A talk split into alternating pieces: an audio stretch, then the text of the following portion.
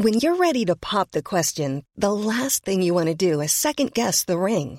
At Bluenile.com, you can design a one-of-a-kind ring with the ease and convenience of shopping online. Choose your diamond and setting. When you find the one, you'll get it delivered right to your door. Go to Bluenile.com and use promo code LISTEN to get $50 off your purchase of $500 or more. That's code LISTEN at Bluenile.com for $50 off your purchase.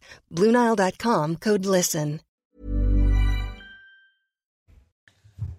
Il est bientôt 6 heures. Merci d'être avec nous. Vous regardez la matinale de CNews. À la une ce matin, Robert Ménard, maire de Béziers, furieux car il est obligé de marier un homme sous OQTF. Il sera obligé de marier un clandestin avec une Française. Demain, le récit de Maureen Vidal. Le lien entre immigration et émeute. François-Xavier Bellamy, député européen Les Républicains, dit ce matin dans le Figaro qu'il faut urgemment fermer les vannes d'une immigration hors de contrôle. On va y revenir avec vous, Florian Tardif. A tout de suite, Florian. Le coup de gueule des policiers municipaux à Lyon. Ils reprochent aux maires écologistes de ne pas les avoir envoyés prêter main forte à la police nationale pendant les émeutes. Vous entendrez l'un d'eux.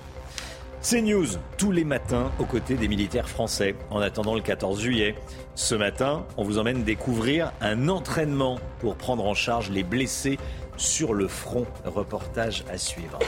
Avec les émeutes, la facture pour les assurances et les collectivités locales va être salée. Facture salée. Les dégradations et les vols risquent de les mettre financièrement en difficulté. Le Guillot avec nous. Le maire de Béziers, Robert Ménard, furieux car il est obligé de marier un homme sous OQTF. Il s'agit d'un individu de 23 ans, connu défavorablement des services de police. Algérien en situation irrégulière. Le mariage est prévu demain. Maureen Vidal, la loi est censée obliger Robert Ménard à célébrer ce mariage.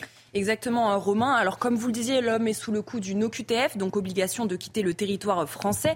Il est défavorablement connu des services de police. Il est algérien, il est âgé de 23 ans. Sa fiancée, elle, a 6 ans de plus que lui. Elle a trois enfants. Elle est de nationalité française et elle vit des aides sociales. Donc, ce sont euh, des informations qu'on a pu voir euh, dans le Figaro euh, ce matin. Alors, pour Robert Ménard, je cite, ça sent le mariage blanc à plein nez. Pourtant, le couple a rempli séparément un questionnaire à la mairie pour éviter tout soupçon de mariage blanc. Alors, je rappelle que ce type de mariage est encadré euh, par l'article 12 de la Convention européenne de sauvegarde des droits de l'homme et du citoyen. Il est donc impossible d'interdire ce mariage. Cet article autorise même le mariage entre deux personnes sans papier. Alors Maureen, le ministère de l'Intérieur dit que même marié à une femme française, cet homme peut être expulsé. Effectivement, la réponse au ministère de l'Intérieur est que le mariage n'empêche pas l'exclusion. Mais attention, le Code de l'entrée et du séjour des étrangers et du droit d'asile prévoit pourtant qu'il est possible d'exclure un clandestin, même marié du territoire, s'il représente une menace particulière pour l'ordre public. Seulement, cette même loi prévoit également que si la personne est mariée depuis plus de trois ans à un Français et que la communauté de vie n'a pas cessé, elle ne peut plus faire l'objet d'une OQTF. Et puis, au bout de plusieurs années, de mariage, vous obtenez de toute façon la nationalité française et donc vous pouvez euh, revenir sur le territoire. Merci beaucoup Maureen Vidal. Robert Ménard sera l'invité de Laurence Ferrari à 8h15 ce matin. Le lien entre immigration et émeute, Gérald Darmanin refuse de le faire. Pourtant, François-Xavier Bellamy, député européen, euh, LR, lui répond ce matin dans le, dans le Figaro. Euh, il y a un lien entre immigration et émeute. Florian Tardif, la droite se saisit de la question. Hein. Oui, François-Xavier euh, Bellamy qui saisit de la question à la fois euh, migratoire, mais également de la question identitaire. À l'aune de ce qui s'est passé la semaine dernière, il s'interroge sur le rapport d'une partie de la population au pays, à la France, quand ces délinquants, dit-il, euh, dans les colonnes du Figaro, crient leur haine de la France et brûlent son drapeau, quand les quartiers qui font sécession sont ceux qui concentrent le plus de population d'origine immigrée. Comment Gérald Darmanin peut-il refuser de voir l'évidence? Réponse donc aux propos tenus hier par le ministre de l'Intérieur qui estimait que la question seulement identitaire lui semblait très erroné. Euh, pourtant, ce que dit aujourd'hui François-Xavier Bellamy est tout simplement un constat qui est fait euh, depuis euh, plusieurs années et à une certaine époque qui était fait par l'ensemble de la classe politique, la gauche y compris, puisque Michel Rocard disait déjà dans les années 90 qu'il fallait moins accueillir, Romain, pour mieux intégrer. C'est ce que propose aujourd'hui donc la droite, puisque François-Xavier Bellamy, euh, dans cet entretien, poursuit ainsi il n'y a pas une minute à perdre euh, pour fermer les vannes d'une immigration hors de contrôle qui déstabilise en profondeur notre société. Merci beaucoup, Florian la colère des agents de la police municipale de Lyon, Chana. Oui, ils n'ont pas été sollicités le week-end dernier pour euh, prêter main forte à la police nationale pendant les pillages. À la place, la mairie leur a demandé de sécuriser l'hôtel de ville ainsi qu'un festival. Alors la région Auvergne-Rhône-Alpes dénonce les conséquences de cette décision, notamment sur les commerces. Reportage d'Olivier Madinier et de Vincent Fandège. Dans la nuit de vendredi à samedi dernier, les rues de Lyon étaient en proie aux émeutes. Policiers et gendarmes étaient mobilisés. Seule la police municipale n'était pas déployée pour protéger les commerces. Les fonctionnaires avaient pour mission de sécuriser l'hôtel de ville et un festival, ce qui a provoqué leur colère. Nous avons des équipements de protection individuelle qui euh, sont constitués de jambières, de casques, de boucliers. On peut faire de l'interpellation en flagrant délit et que l'on peut faire face à des violences urbaines spontanées. Donc en restant en second rideau, euh, à des points où on peut défendre les commerces, les citoyens, euh, les bâtiments publics, on peut être efficace. Une décision incompréhensible également pour la région Auvergne-Rhône-Alpes qui tacle la municipalité dans un communiqué. La décision du maire de Lyon de ne pas engager ses agents de police municipale pour protéger les commerces lyonnais a été catastrophique. Il porte ainsi une très lourde responsabilité dans la dégradation de ces commerces. Les dégâts constatés sont aussi la conséquence de cette décision incompréhensible. De son côté, la ville de Lyon affirme avoir doublé les effectifs de police municipale ce jour-là et dit avoir répondu aux demandes de la police nationale pour protéger les bâtiments publics les agressions contre les élus. Elles se sont multipliées ces derniers mois, mais on a constaté que désormais leurs familles aussi étaient prises pour cible. On pense évidemment à ce qui s'est passé à laïle les roses euh, quand la, la, femme et les enfants du, du, maire ont été attaqués par des lâches. Oui, ou encore euh, à Saint-Brévin. Alors comment protéger nos élus et leurs proches? On voit ça avec Michael Dos Santos.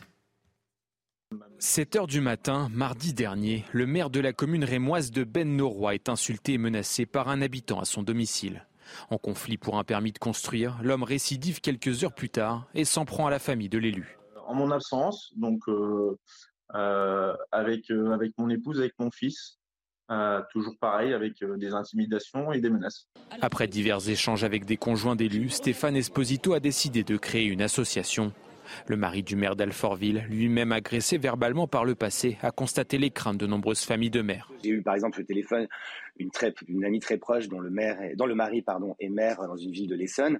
Bah, elle a dû déménager avec son petit parce que euh, leur adresse avait été euh, donnée sur les réseaux sociaux en disant ce soir rendez-vous devant chez le maire, on crame tout. D'après la loi, s'attaquer aux conjoints d'élus ou leurs enfants n'est pas une circonstance aggravante.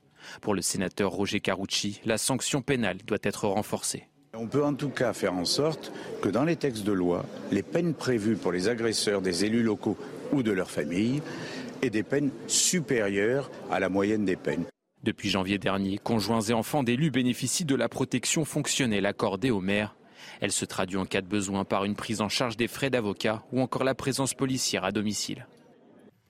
On vous parlait hier du rôle des trafiquants de drogue dans l'apaisement euh, de ces derniers jours. Les mosquées ont aussi euh, participé euh, à ce retour au calme. C'est ce que nous a dit hier soir Thibault de Montbrial, le président du Centre de réflexion de la sécurité intérieure. Mais il précise tout de même que certains lieux de culte ont également soufflé sur les braises. Écoutez, c'était hier sur Punchline. Les trafiquants ont concouru indiscutablement. Il y a aussi les mosquées. Il y a aussi les mosquées qui ont concouru pour appeler au calme. Il y a un point qu'il faut quand même souligner, c'est que le ministère algérien des Affaires étrangères euh, a cru devoir s'ingérer dans les affaires des émeutes, ce qui d'ailleurs crée mécaniquement un lien hein, entre l'immigration et, et, et, les émeutes, soit dit en passant. Donc ça veut dire que tous les relais d'influence de l'Algérie, dont euh, un certain nombre de lieux cultuels, d'associations culturelles, ont euh, sans doute joué un rôle, euh, peut-être au début d'incitation et à la fin de modération. Le 77e Festival d'Avignon a débuté hier soir. C'est l'une des plus grandes manifestations théâtrales au, monde. Elle s'est ouverte avec une minute de silence en hommage à Naël. Et dans un contexte d'insécurité euh, nationale, comment les organisateurs se sont préparés pour assurer euh, la sécurité des touristes? On voit ça avec Corentin Brio. La messe annuelle du spectacle vivant est de retour. Le Festival d'Avignon débute dans un contexte particulier, la ville n'ayant pas été épargnée par les émeutes. Et comme le précise bien le directeur du festival, il a fallu travailler attentivement avec les forces de l'ordre. Le Festival d'Avignon travaille avec la préfecture du Vaucluse, avec euh, la mairie d'Avignon, avec le service de soins et sécurité, les forces de l'ordre, pendant toute l'année pour préparer ce mois, cette parenthèse enchantée, en toute sécurité pour le public. Du côté des policiers, on parle d'un déploiement d'un dispositif coordonné, avec renfort d'unités de forces mobiles, sécurisation des zones piétonnes, contrôle d'identité aléatoire dans l'espace public et patrouille pédestre et AVTT. Les conditions actuelles, euh, les menaces actuelles, soit les habituelles, euh, sont considérées et nous travaillons auprès de ceux qui sont responsables effectivement pour l'ordre dans les rues et la sécurité euh, des festivalières et festivaliers pour que tout se passe au mieux. Chaque année, le Festival d'Avignon, c'est 400 représentations pour 130 000 spectateurs pendant presque tout le mois de juillet. Allez, le sport avec Kylian Mbappé sous pression au PSG.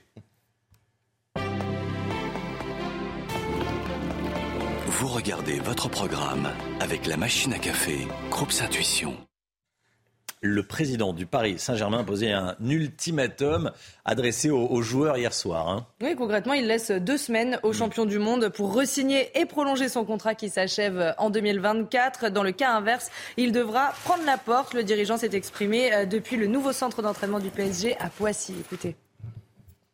Si Kylian le veut, reste. Nous, on veut que Kylian reste. Mais le besoin, c'est un nouveau contrat. On ne veut pas léser quelqu'un, le meilleur joueur au monde aujourd'hui, partie gratuite, c'est impossible. C'est un club français, c'est euh, sans payer. Je pense, je suis sûr, il a dit déjà, jamais je veux partir gratuit, comme tout le monde le m'a promis. Si aujourd'hui, quelqu'un lui changer sa vie, c'est pas ma faute. On ne veut pas léser un des meilleurs joueurs au monde, partie gratuit. C'est très clair. Vous avez suivi votre programme avec la machine à café, Groupe Intuition. Alain Delon est-il victime de harcèlement moral? Ses enfants déposent plainte contre la dame de compagnie de la star. On va en parler dans, un instant. Restez bien avec nous sur CNews. À tout de suite.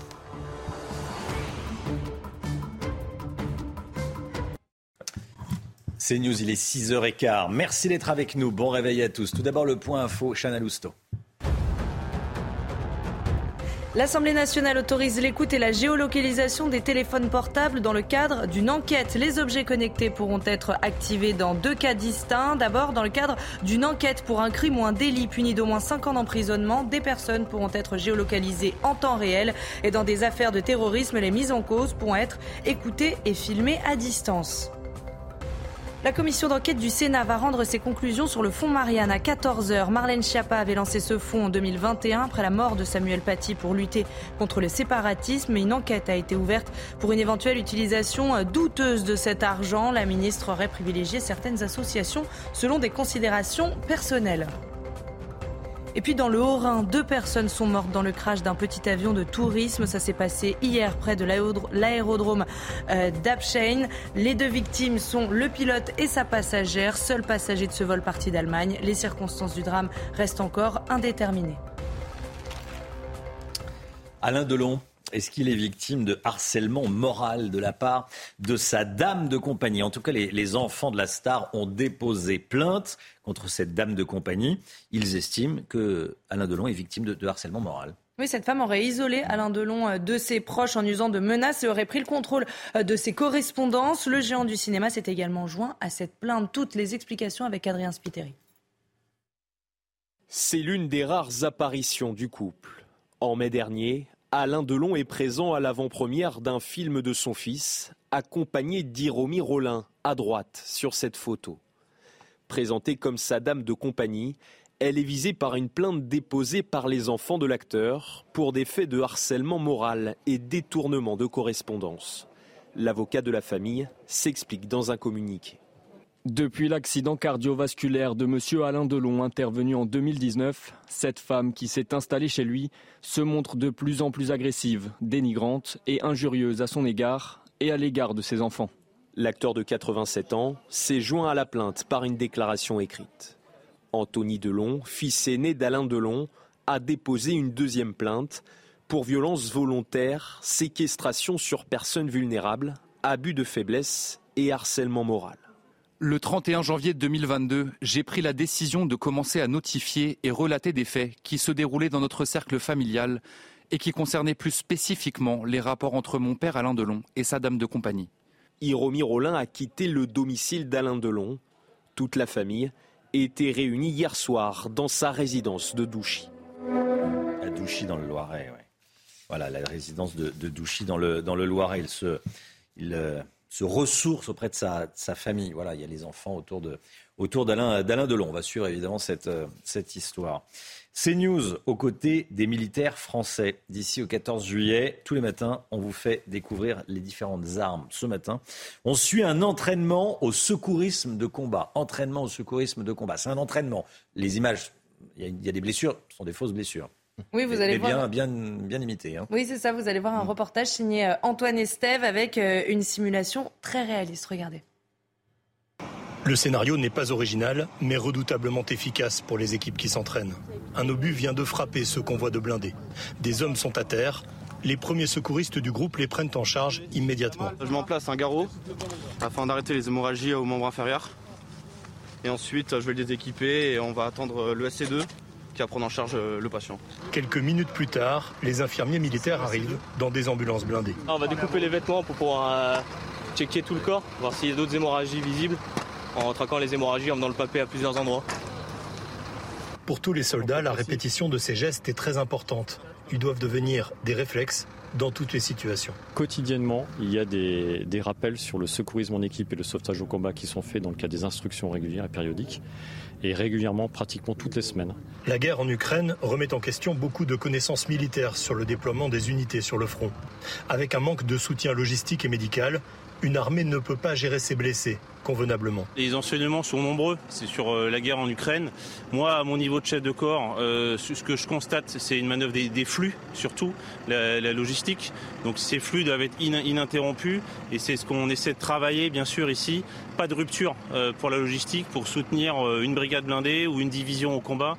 Et c'est notre plus gros challenge. Tous les militaires français ont une formation de secouristes et la majorité d'entre eux ont des connaissances approfondies en matière de médecine de guerre. Ils sont capables de prendre en charge tout type de blessures corporelles graves. Voilà, CNews à l'entraînement des militaires euh, français, secourisme de combat avec ce reportage d'Antoine Estève. Tiens, regardez, la fusée Ariane 5 a tiré sa révérence. Dernier tir hier soir, elle a décollé à minuit pour son ultime mission après 27 ans de service. Et en partant de Kourou, en Guyane française, Ariane 5 a envoyé deux satellites en orbite, un satellite français de communication militaire et un, un satellite expérimental allemand. Ce dernier vol avait été reporté euh, deux fois pour des raisons techniques et météorologiques, mais cette fois-ci, c'était la bonne. La facture des dégâts provoqués par les émeutiers s'annonce lourde pour les assureurs et pourrait en mettre certains en difficulté après des années marquées par des sinistres climatiques. Après les sinistres climatiques, il y a eu les, émeutes. Décryptage ce matin avec Lomi Guillot. C'est dans un instant. À tout de suite. Rendez-vous avec Pascal Pro dans l'heure des pros, du lundi au vendredi de 9h à 10h30. L'économie avec Lomi Guillot émeute les assurances en difficulté. On en parle. Vivez un moment d'émotion devant votre programme avec XXL Maison, mobilier design et décoration. La Fédération des assureurs, France Assureurs, a communiqué un premier chiffrage des indemnisations suite aux émeutes. Et on peut dire, le MIC, que la facture est déjà élevée. Hein. Oui, Romain, euh, selon France Assureur, 5800 sinistres ont déjà été euh, enregistrés. Ça correspond à plus de 1500 bâtiments publics dégradés, des véhicules abîmés. Et ça risque de grimper encore parce que eh les, sinistrés ont euh, un délai supplémentaire pour faire leur déclaration. Normalement, c'est 5 jours. Là, le délai a été porté à un mois. Les assureurs ont malgré tout communiqué un premier montant des indemnisations, 280 millions d'euros au moins au minimum. Et c'est déjà plus que pour les émeutes de 2005 où les assurances avaient versé 204 millions d'euros. C'est plus aussi que pendant la crise des Gilets jaunes qui avait coûté 249 millions euh, aux assurances. Mais il y a un assureur en particulier pour lequel la note est très élevée. C'est la SMACL, l'assurance des collectivités locales. Parce que pour indemniser l'ensemble des communes qui sont assurées auprès d'elle et qui ont été touchées afin de réparer les dégâts, l'assureur estime qu'il devra débourser à minima et à lui seul 100 millions d'euros c'est plus d'un tiers de la totalité de la note pour un seul assureur. Alors question, est-ce que cet assureur qui donc assure les, collectivités locales a les reins financiers assez solides pour régler la note Alors heureusement oui, mais ça ne va pas faire les affaires de la Maïf, qui est euh, son actionnaire majoritaire. L'année dernière, entre les incendies, la, sécheresse, les tempêtes, les différents euh, incidents climatiques ont déjà coûté une petite fortune à cet assureur des collectivités, à tel point que les comptes ont plongé dans le rouge et qu'il a fallu remettre 140 millions dans les caisses. Ça a coûté 140 millions à la Maïf, le montant des pertes pour 2022. Résultat, pour les maires et les collectivités locales, eh bien, les tarifs des primes d'assurance vont nécessairement augmenter l'année qui vient. Il y y avait 10% euh, de hausse prévue, ça risque d'être beaucoup plus. Et tout ça sera payé évidemment par l'argent des impôts et du côté des particuliers, les assurances aussi risquent d'augmenter? Oui, c'est déjà le cas. Le comparateur Assurland a déjà calculé qu'il y aurait 5% de hausse cette année pour les particuliers. Le prix moyen d'une assurance habitation va passer de 216 à 227 euros et il va surtout falloir euh, s'habituer à payer son assurance de plus en plus cher pour les particuliers aussi. Le coût des indemnisations des émeutes sera répercuté l'année prochaine. Et c'est loin d'être fini parce que selon les projections, les primes d'assurance, écoutez bien, devraient augmenter de 130 à 200% d'ici 2050 pour absorber le coût de la sinistralité dû notamment aux catastrophes naturelles ou aux émeutes. C'était votre programme avec XXL Maison, Mobilier Design et Décoration. Le temps tout de suite et on commence avec la météo des plages. Votre programme avec Rosbay, soin d'excellence pour sublimer vos cheveux. Rosbay.com Place à présent à votre météo des plages où les conditions météo restent mitigées. 19 degrés à Deauville, 20 degrés à Granville avec en prime le maintien d'un temps très nuageux. Dans l'eau, vous aurez 15 degrés à Perros-Guirec. Sur la façade ouest, le temps est nuageux également. 21 degrés seulement à Noirmoutier ou encore au Sable d'Olonne. Température qui reste en dessous des normales de saison. Dans l'eau, vous aurez localement 17 degrés à Quiberon. Dans le sud-ouest, même type de conditions météo malgré quelques éclaircies. 22 degrés seulement à Arcachon ou encore à Saint-Jean-de-Luz. Dans l'eau, vous aurez localement 22 degrés à Royan. Autour du golfe du Lion, la chaleur se maintient. 30 degrés à Palavas, 31 degrés à Val malgré un temps assez nuageux. Dans l'eau, vous aurez localement 22 degrés à Sanary. Entre la Côte d'Azur et la Corse, même type de conditions, 31 degrés à Cannes, 30 degrés à Antibes. En revanche, le soleil sera bel et bien au rendez-vous du côté d'Ajaccio. Votre programme avec Rosbay, soin d'excellence pour sublimer vos cheveux. Rosbay.com Le temps, Alexandra Blanc. Regardez votre météo avec Samsonite Proxys. Légère, résistante, durable. Une nouvelle génération de bagages. Et Alexandra, avec vous, on va parler euh, de la chaleur, puisque la journée de lundi a été une journée particulièrement chaude à l'échelle mondiale. Oui, exactement. Et la journée de mardi a été encore plus chaude, Romain, que celle de lundi. D'ailleurs, selon, selon l'Agence nationale américaine d'observation océanique et atmosphérique, le mardi 4 juillet a bel et bien été la journée la plus chaude jamais enregistrée sur Terre. Vous avez bien lu, journée la plus chaude jamais enregistrée sur Terre avec une température moyenne de 17,18 degrés, donc des températures particulièrement élevées. On le sait, on vous en parle souvent, le phénomène El Niño est de retour et quand il y a généralement euh, le retour de ce phénomène El Niño, eh bien les, les températures ont tendance à remonter. C'est vrai qu'il fait donc particulièrement chaud à l'échelle mondiale. Le mois de juin a d'ailleurs été très chaud en France ou encore euh, du côté de l'Angleterre. Eh bien, ça devrait euh, continuer une nouvelle fois puisque les températures s'envole à l'échelle mondiale. Il, a fait très chaud en Chine ou encore aux États-Unis euh, ces derniers jours, avec localement jusqu'à 43 degrés enregistrés. Donc à l'échelle mondiale, il a fait très très chaud entre lundi et euh, mardi. Alors au programme aujourd'hui, le retour de la chaleur également euh, sur les régions du Nord. On va en parler dans quelques instants. Retour au calme en tout cas, avec seulement quelques petits nuages ce matin au pied des Pyrénées ou encore sur la pointe bretonne. Partout ailleurs déjà, beaucoup de soleil. Et dans l'après-midi, regardez, une après-midi splendide sur le Nord, un ciel parfaitement dégagé. On retrouvera en revanche toujours de l'instabilité au pied des Pyrénées, principalement entre la Gironde et le Pays Basque. Quelques orages résiduels sont également attendus sur le massif central, mais c'est vraiment une journée euh, belle, sèche et ensoleillée avec des températures qui vont remonter. Alors ce matin, il fait un petit peu frais sur le nord, puisque vous le savez, on a eu des conditions météo un peu plus mitigées, donc il faut attendre que ça remonte. Hein. En tout cas, on a 8 degrés ce matin en Bretagne ou encore 14 à Paris. Déjà de la grande douceur à Perpignan avec 21 degrés. dans l'après-midi, ça y est, les températures vont remonter grâce à l'ensoleillement. 27 à Paris, 28 degrés en moyenne du côté de Tours ou encore d'Orléans, 27 degrés en Bourgogne. Il fera chaud également chez nos amis toulousains avec en moyenne 30 degrés, puis localement jusqu'à 32 degrés sous le soleil marseillais. Votre week-end, regardez d'excellentes conditions euh, pour le départ euh, en vacances, hein, pour votre départ en vacances. Vendredi, samedi et dimanche, des trois belles journées. On aura quelques orages et surtout les températures de nouveau estivales avec en moyenne 30 à 35 degrés à l'échelle nationale. Donc pour ce premier week-end des départs en vacances. C'était votre météo avec Samsonite Proxys. Légère, résistante, durable. Une nouvelle génération de bagages. CNews, il est bientôt 6h30. Merci d'être avec nous. Vous regardez la matinale de CNews à la une ce matin. Les pilleurs et les émeutiers mettent en vente leurs butins sur les sites de vente en ligne. Comment la police les repère? Que risque-t-il vraiment? On va voir ça. Il va falloir réparer les dégâts commis par les émeutiers. L'État veut reconstruire vite. Dans quel délai? Avec quel argent? On verra ça avec vous, Florian tardif. Et puis à 6h45, on sera avec Serge Junier, un commerçant dont la, la boutique a été vandalisée et pillée. Témoignage de commerçants victimes ce matin. Les républicains veulent expulser les émeutiers étrangers et plus largement les délinquants étrangers. Qu'est-ce qui se fait déjà et qu'est-ce qui pourrait évoluer? On verra ça dans un instant. Une tonne et demie de mortiers d'artifice saisis en une semaine, des mortiers d'artifice transformés en armes et utilisés contre les policiers. Et puis les pompiers s'entraînent pour faire face aux feux de forêt de cet été dans le Morbihan. Un exercice grandeur nature a été mis en place pour se préparer au pire, évidemment, même en Bretagne, même en Bretagne l'été. On y revient dans ce journal.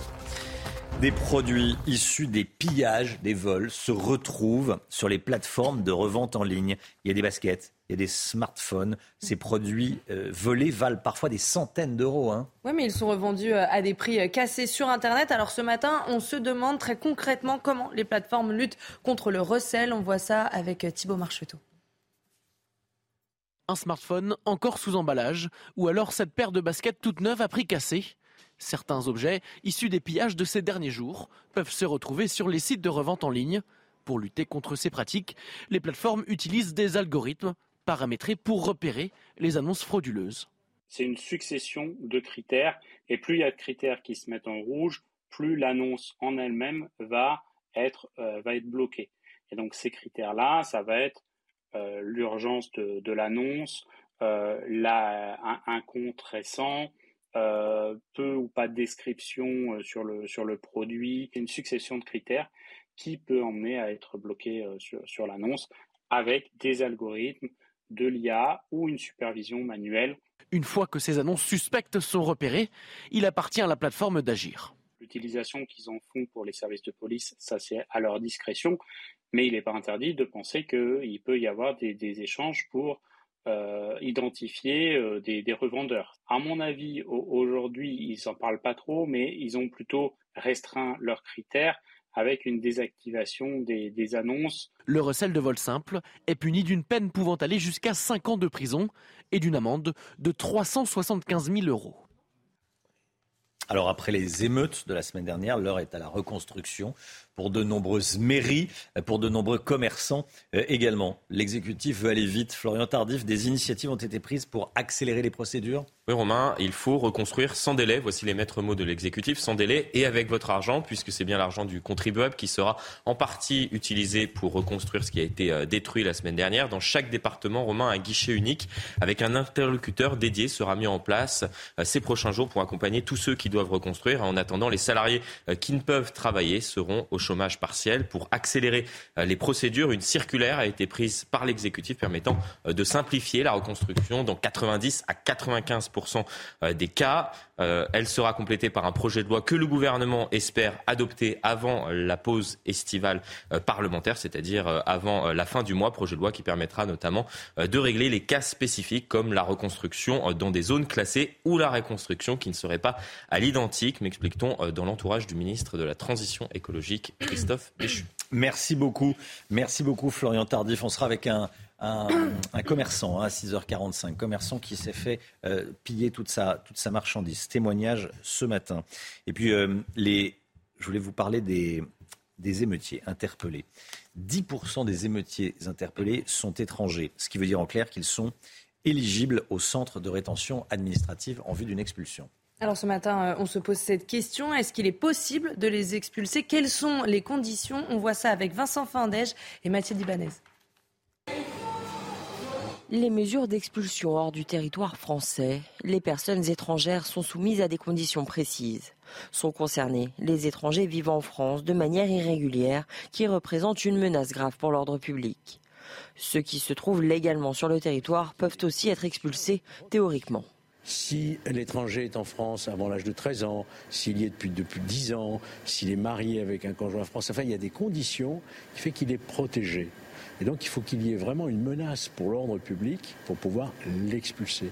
Selon Georges Fenech, avoir participé à ces émeutes peut être un motif valable, mais là aussi certaines difficultés apparaissent. Ensuite, vous avez la question de l'effectivité d'expulsion. Il faut obtenir un laissez-passer consulaire. Il faut peut-être trouver aussi une place en rétention administrative. Vous savez qu'il nous en manque. Donc c'est toujours la même difficulté de mettre à exécution les décisions d'expulsion. En plus de vouloir expulser les étrangers ayant participé aux émeutes, les républicains souhaitent restreindre le droit du sol. Quant au Rassemblement national, ils désirent le supprimer. Voilà, et les jeunes républicains appellent à la prison ou l'avion pour les émeutiers étrangers. C'est leur euh, slogan. La prison et l'avion, pardon. Qu'est-ce que je dis ou l'avion C'est et l'avion. Euh, Guilhem Carayon, qui est le président des Jeunes Républicains, sera notre invité à 7h10. Il sera avec nous.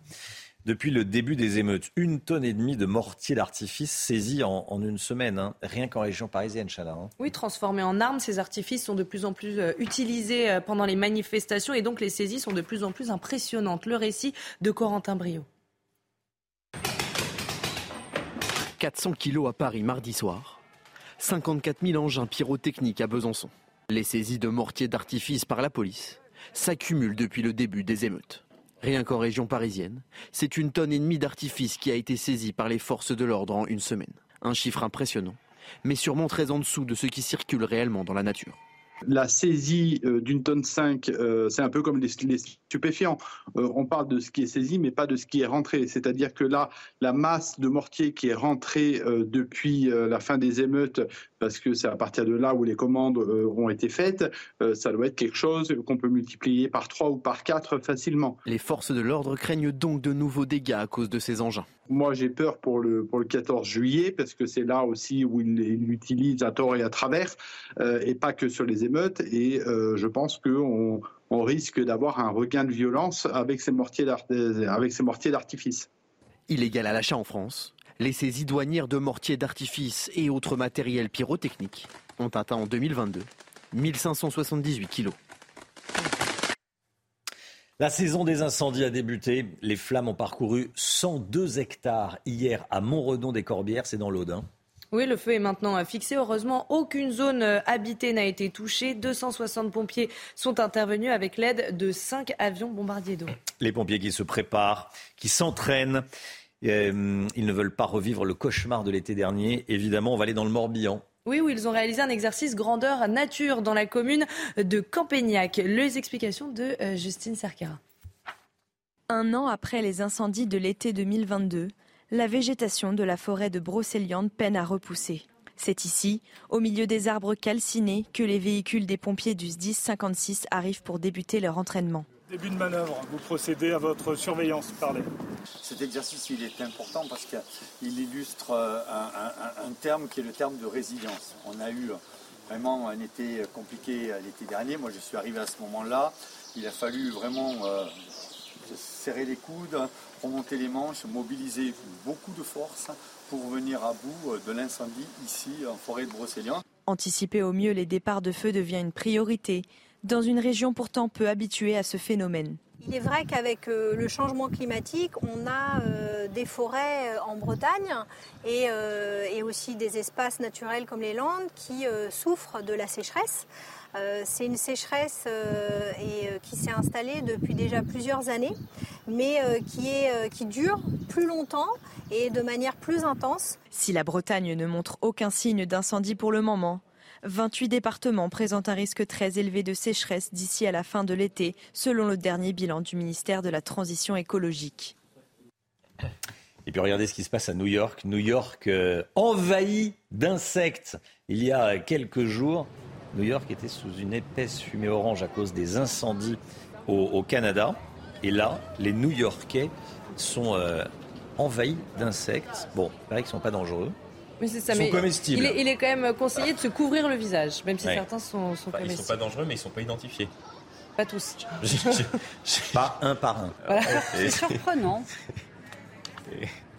Voilà, envahi d'insectes, effectivement. On... ne fait pas bon vivre à New York en ce moment. Pas en ce moment. Allez, on va aller du côté du Tour de France.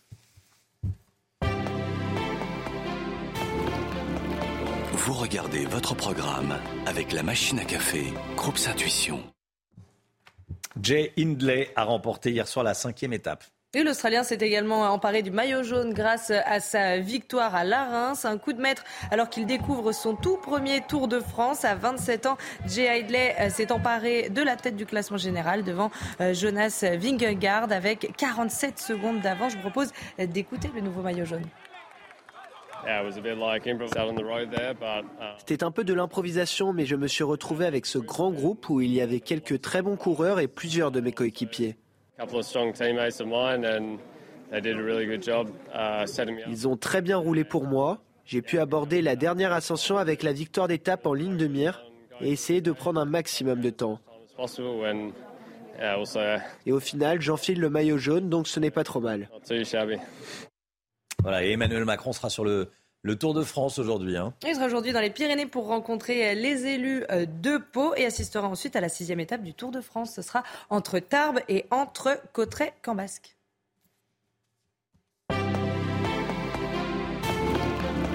Vous avez suivi votre programme avec la machine à café, Groupe Intuition.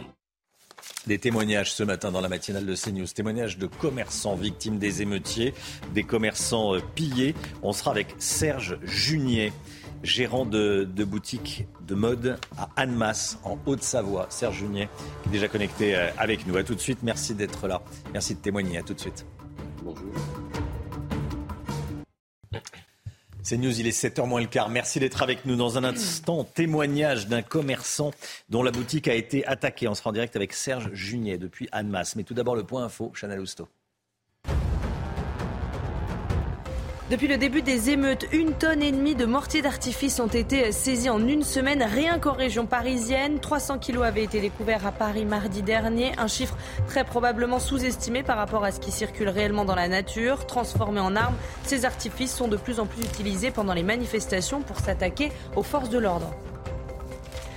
Cette nuit, la fusée Ariane 5 a tiré sa révérence. Elle a décollé à minuit pour son ultime mission après 27 ans de service. En partant de Kourou en Guyane, Ariane 5 a envoyé deux satellites en orbite, un satellite français de communication militaire et un satellite expérimental allemand. Et puis Volodymyr Zelensky voulait lancer la contre-offensive de l'armée ukrainienne bien plus tôt et ainsi laisser moins de temps de préparation à la Russie. C'est ce qu'il a dit cette nuit dans un entretien à CNN. Mais le président ukrainien assure que ses troupes ont été ralenties par l'armée russe.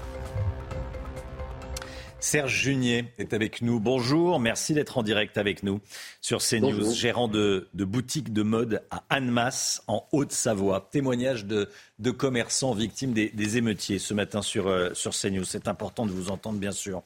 Euh, racontez-nous, qu'est-ce qui vous est arrivé? Bien écoutez, euh, comme un certain nombre de mes confrères, hein, j'ai été prévenu au milieu de la nuit de jeudi à vendredi, donc de, l'attaque, puisque c'est le mot qui convient, d'une de, mes boutiques attaque euh, en, règle, puisqu'on a pu assister à, tout ça en direct live avec de nombreuses vidéos. Et donc, euh, suite à, à, la stupéfaction, évidemment, euh, bien, dans un premier temps, je me suis rendu sur place pour protéger ce qui restait de mon bien qui avait été attaqué donc par des sauvages. J'ai donc passé, on connaissait le jour le plus long, j'ai donc passé ma nuit la plus longue sur place à protéger, tant bien que mal, avec l'aide de la police qui était fort débordée, euh, lorsque c'était nécessaire, à protéger ce qui restait. Ça veut dire que vous étiez sur le terrain, dans votre boutique, avec des émeutiers qui cherchaient à rentrer, que vous, que vous essayiez de, contrer Alors, je, vais minimiser mon, mon acte, hein. on n'est pas tout à fait dans l'héroïsme, mais, euh, clairement, je me suis rendu sur place, les forces de l'ordre totalement débordées étaient obligées évidemment euh, de se déplacer sur différents lieux, et je suis donc resté sur place pour faire face à ceux qui revenaient, évidemment, chaque fois que le terrain était libre, euh, en liaison avec la police qui, je dois reconnaître, euh, a été réactive à chaque fois pour revenir, mais il y a eu quelques frictions sur, sur place, bien sûr. Mais oui, je pense que j'ai pu sauver ceux qui restaient, et il en restait, heureusement. Ça a d'ailleurs une importance capitale pour la suite. Donc, dans un premier temps, effectivement, j'ai assuré moi-même la, la, protection de mes biens, puisqu'il n'y avait personne d'autre pour le faire dans ce cas-là, on doit se sentir terriblement seul, même si la, police a fait ce qu'elle pouvait hein, avec les moyens qu'on lui, euh, qu'on lui, euh, lui donne. Il ne pouvait, pas, il faire plus. Mais vous, j'imagine vous êtes senti euh, seul. Écoutez, je me suis protégé avec les moyens du bord. Je n'entrerai pas dans les détails, mais ça reste assez rudimentaire. Euh, et donc, euh, effectivement, je vous cache pas qu'il y a eu un grand moment de solitude et euh, j'ai vraiment attendu le petit matin avec, avec impatience. Mm. Mais finalement, ça a payé puisque j'ai pas eu d'autres vols que ceux qui avaient été perpétrés lors de, l'agression initiale et ça m'a pu, ça a permis surtout de, de réouvrir extrêmement rapidement, puisque pour moi c'est quelque chose de capital. Il vous reste de la marchandise à, vendre? Alors il, reste de la marchandise et c'est bien pour ça donc euh, euh, que je me suis engagé pour la protéger. Et euh, immédiatement je me suis dit qu'après tout on n'allait pas laisser trop longtemps le goût de la victoire sous les yeux de ceux qui avaient perpétré ces actes et que la première des réponses à donner était que, bah, que la vie continue et qu'on allait remettre tout ça en ordre très très rapidement, ce qu'on a fait dans, des conditions difficiles mais euh, euh, extrêmement rapides, afin de, bah, de donner au public, hein, qui est euh, également effrayé, une image des commerçants qui sont à la fois combatifs et qui restent néanmoins attachés à, au service et à la qualité des produits qu'ils peuvent offrir à leur clientèle.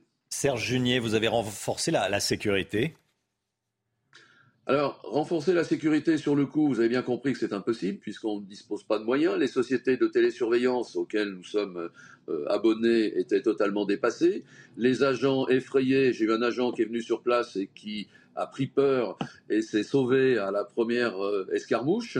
Et euh, par la suite, bien sûr, une réflexion est automatiquement engagée afin de protéger mieux alors, d'un côté, nos locaux, et d'essayer euh, d'un autre côté d'imaginer par quels moyens euh, nous allons euh, nous-mêmes faire le nécessaire pour protéger notre outil de travail. Si, et ça, je crois qu'il n'y a pas de discussion là-dessus, hein, cet état dit providence auquel on s'est confortablement habitué pendant de nombreuses années montre aujourd'hui un certain nombre de, failles qui font que le citoyen, euh, l'entrepreneur euh, euh, est obligé effectivement de songer à, sa propre protection personnelle, mais aussi à celle de ses biens et de son outil de travail. Merci beaucoup Serge Junier. Effectivement, c'est votre conclusion et beaucoup de Français la, partagent. Euh, merci beaucoup. Merci Serge Junier d'avoir été en direct avec nous ce matin dans, la matinale de, de, CNews. Dans un instant, la politique avec Florian Tardif. On va parler du lien entre immigration et émeute. Dans un instant, juste après la petite pause publicitaire. À tout de suite. La politique avec vous, Florian Tardif. Après les émeutes, les élus tentent de trouver des explications à ce qui s'est passé. À droite, on explique qu'on ne peut écarter le lien entre l'immigration incontrôlée et la violence actuelle qui secoue le pays. Florian, les républicains évoquent notamment la question identitaire et le rapport d'une partie de la population à notre pays.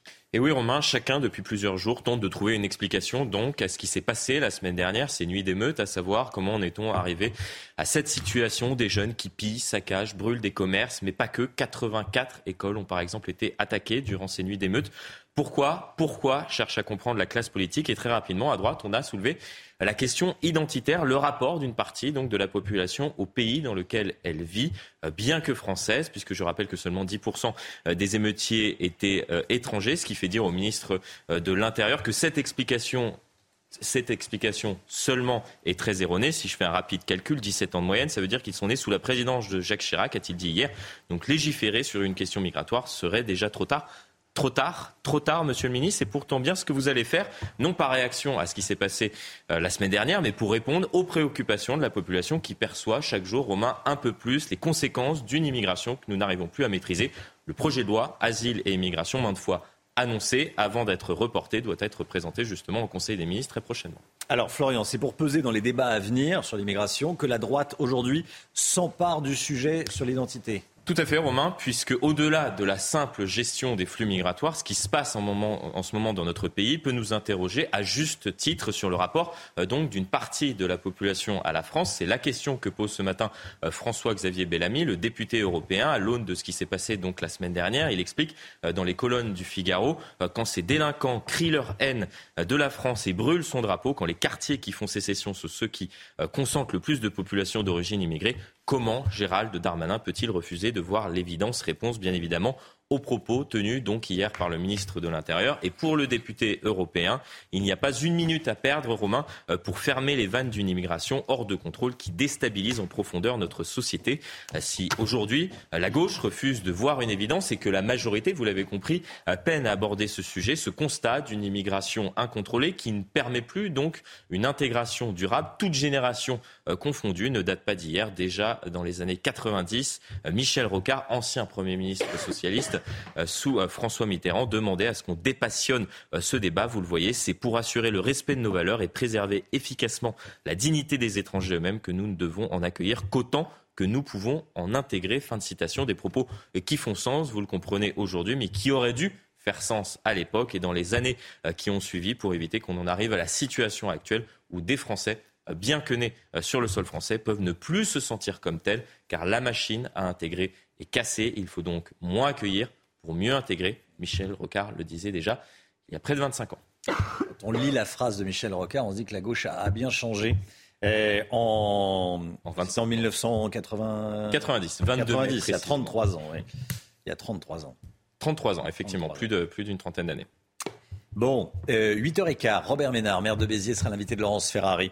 Euh, ce matin, Robert Ménard, voilà, qui sera obligé de marier un individu de 23 ans sous OQTF demain. On va en parler dès le début du journal de, 8h, vous allez voir.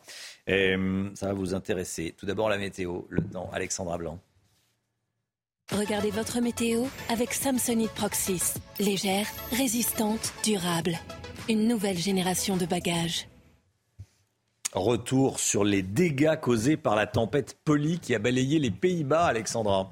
Oui, en effet, des vents à près de 150 km heure, vent tempétueux, forte pluie. Regardez les dégâts avec donc ce tramway euh, qui a déraillé, qui est, donc, euh, qui est donc entré en collision avec un poteau. On a eu également des arbres arrachés, 400 vols annulés euh, du côté de l'aéroport d'Amsterdam. Donc avec le passage de cette tempête polie, les conditions météo étaient extrêmes. Donc du côté des Pays-Bas, rassurez-vous, ça va un petit peu mieux. La tempête s'est évacuée. On va retrouver un temps calme pour nos amis des Pays-Bas. On retrouve en revanche en France un temps relativement calme avec quelques petits nuages au pied des Pyrénées ou encore un temps brumeux euh, près des côtes de la Manche. Partout ailleurs déjà du plein soleil et dans l'après-midi, regardez, on va retrouver un temps sec et ensoleillé sur les régions du nord. Depuis quelques jours déjà, le temps était brumeux, nuageux. On a eu également du vent sur le bassin parisien ou encore près des côtes de la Manche. La changement de décor, retour de conditions météo estivales. En revanche, dans le sud, on va toujours retrouver un petit peu d'instabilité entre la Gironde et les Pyrénées ou encore en allant vers le massif central, toujours du grand beau temps autour du golfe du Lion ou encore du côté de la Corse.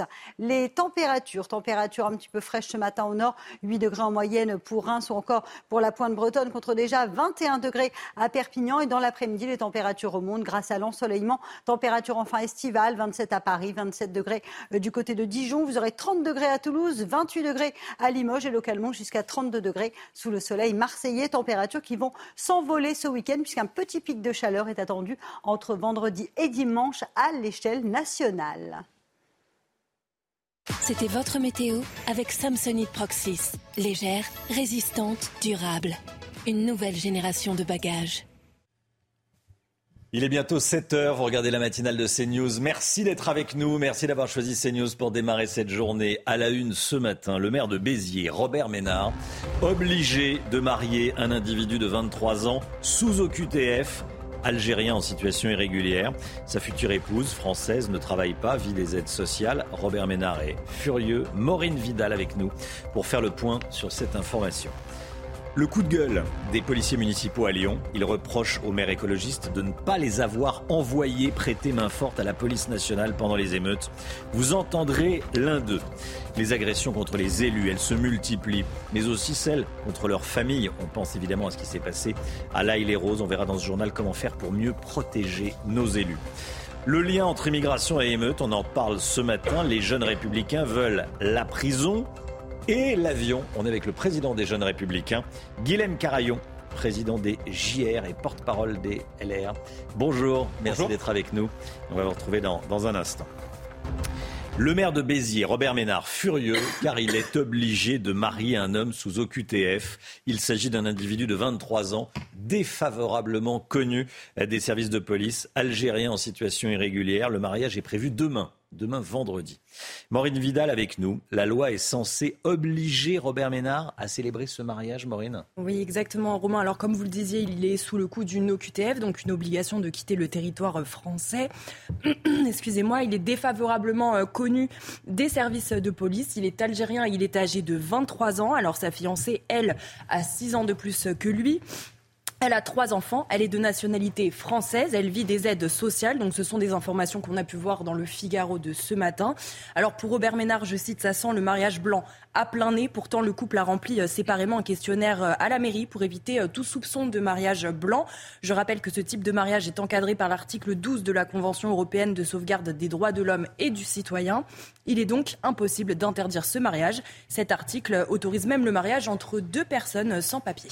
Alors, Maureen, le ministère de l'Intérieur dit clairement que même marié à une Française, cet homme peut être expulsé. Effectivement, Chana, la réponse au ministère de l'Intérieur est que le mariage n'empêche pas l'exclusion. Mais attention, le Code de l'entrée et du séjour des étrangers et du droit d'asile prévoit qu'il est possible d'exclure un clandestin, même marié du territoire, s'il représente une menace particulière pour l'ordre public. Seulement, cette même loi prévoit également que si la personne est mariée depuis plus de trois ans à un Français et que la communauté de vie n'a pas cessé, elle ne peut plus faire l'objet d'une OQTF. Et puis, au bout de toute façon de plusieurs années de mariage, vous obtenez la nationalité française et donc le droit de revenir sur le territoire. Merci beaucoup, Maureen Vidal. Voilà, et notez que Robert Ménard sera donc l'invité de Laurence Ferrari, 8h15 ce matin.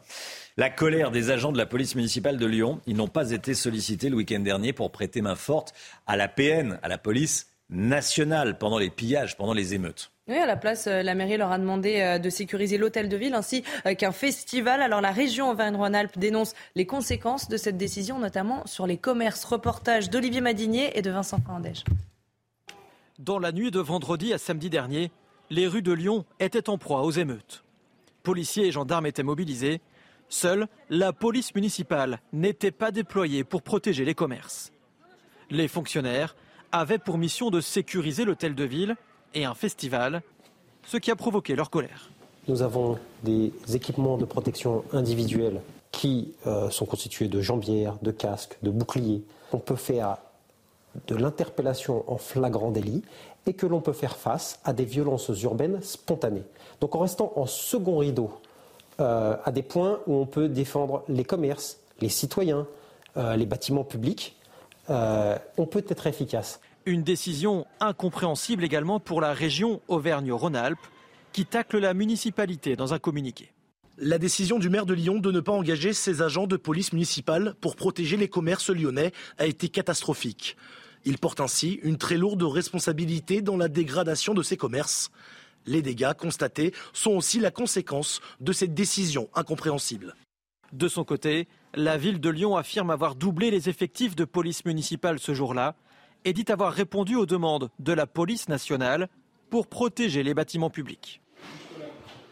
Les agressions contre les élus, on pense évidemment à ce qui s'est passé à l'Aïle-les-Roses. Comment mieux protéger nos élus? La question est sur la table aujourd'hui. Oui, les agressions se multiplient, mais on a constaté que désormais, les familles des élus étaient euh, aussi euh, prises pour cible maintenant. Alors comment protéger nos élus et leurs proches? On voit ça avec Michael Dos Santos.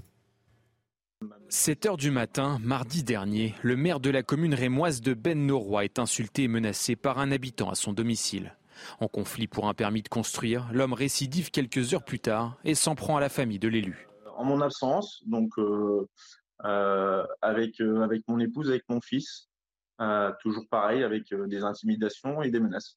Après divers échanges avec des conjoints d'élus, Stéphane Esposito a décidé de créer une association le mari du maire d'Alfortville, lui-même agressé verbalement par le passé, a constaté les craintes de nombreuses familles de maires. J'ai eu par exemple au téléphone une, très, une amie très proche dont le, maire dont le mari pardon, est maire dans une ville de l'Essonne. Bah, elle a dû déménager avec son petit parce que euh, leur adresse avait été euh, donnée sur les réseaux sociaux en disant ce soir rendez-vous devant chez le maire, on crame tout. D'après la loi, s'attaquer aux conjoints d'élus ou leurs enfants n'est pas une circonstance aggravante. Pour le sénateur Roger Carucci, la sanction pénale doit être renforcée. On peut en tout cas faire en sorte que dans les textes de loi, les peines prévues pour les agresseurs des élus locaux ou de leurs familles aient des peines supérieures à la moyenne des peines. Depuis janvier dernier, conjoints et enfants d'élus bénéficient de la protection fonctionnelle accordée aux maires. Elle se traduit en cas de besoin par une prise en charge des frais d'avocat ou encore la présence policière à domicile. Alain Delon a-t-il été victime de harcèlement, harcèlement moral Ses enfants ont déposé plainte contre sa dame de compagnie, une plainte qui va dans ce sens. Donc soupçon de harcèlement moral. Cette femme aurait isolé Alain Delon de ses proches en usant de menaces et aurait pris le contrôle de ses correspondances. La star, le géant du cinéma, s'est également joint à cette plainte par euh, une déclaration écrite. Et puis cette nuit, la fusée euh, Ariane 5 a tiré euh, sa révérence. Elle a décollé à minuit pour son ultime mission après 27 ans de service. En partant de Kourou en Guyane, Ariane 5 a envoyé euh, deux satellites en orbite, un satellite français de communication militaire et un satellite expérimental allemand. Le sport avec Kylian Mbappé sous pression.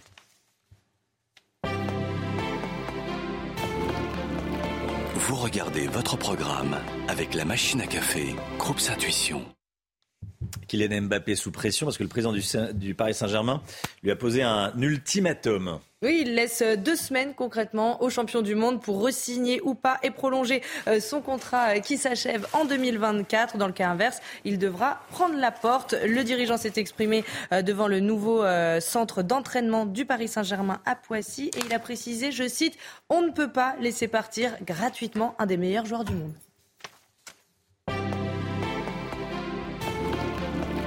Vous avez suivi votre programme avec la machine à café, Groupe Intuition. C'est News, il est 7h07. Merci d'être avec nous. Pour les délinquants étrangers, c'est la prison et l'avion, disent les jeunes républicains.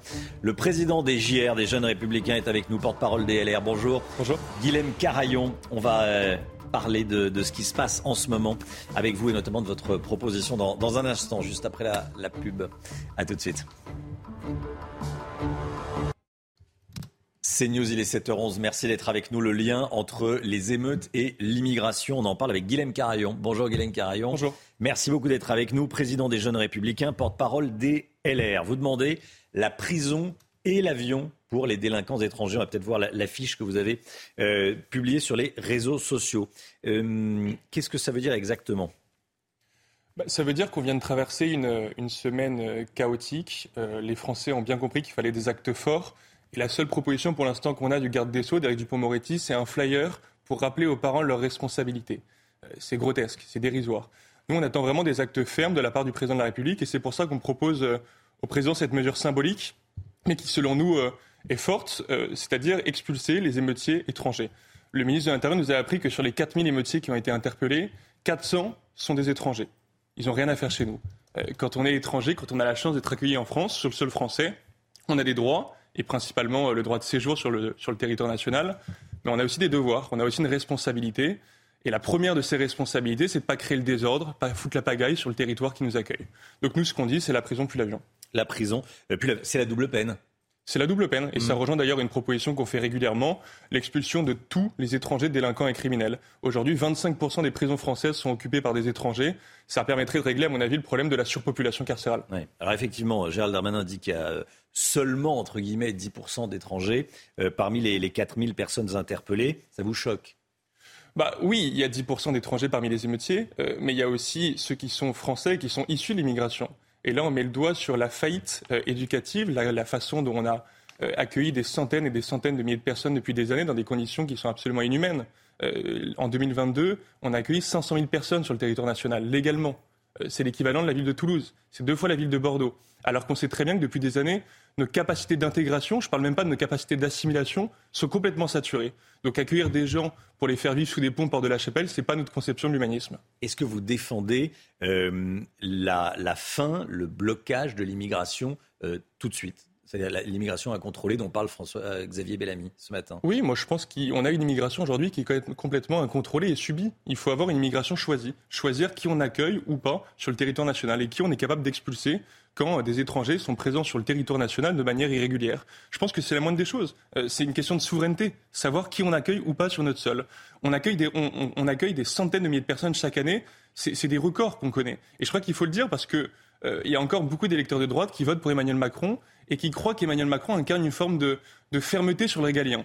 Alors que la réalité, c'est le président qui a accueilli le plus d'étrangers en 2022. C'est le record de l'histoire de la République française qui a été battu. Donc il faut évidemment mettre fin à cette immigration massive qui devient complètement incontrôlée et qui nourrit le communautarisme et qui mène bien souvent à la violence, comme on l'a vu euh, cette fois-ci. Le gouvernement est en train de préparer son texte sur l'immigration. Il a besoin de votre aide.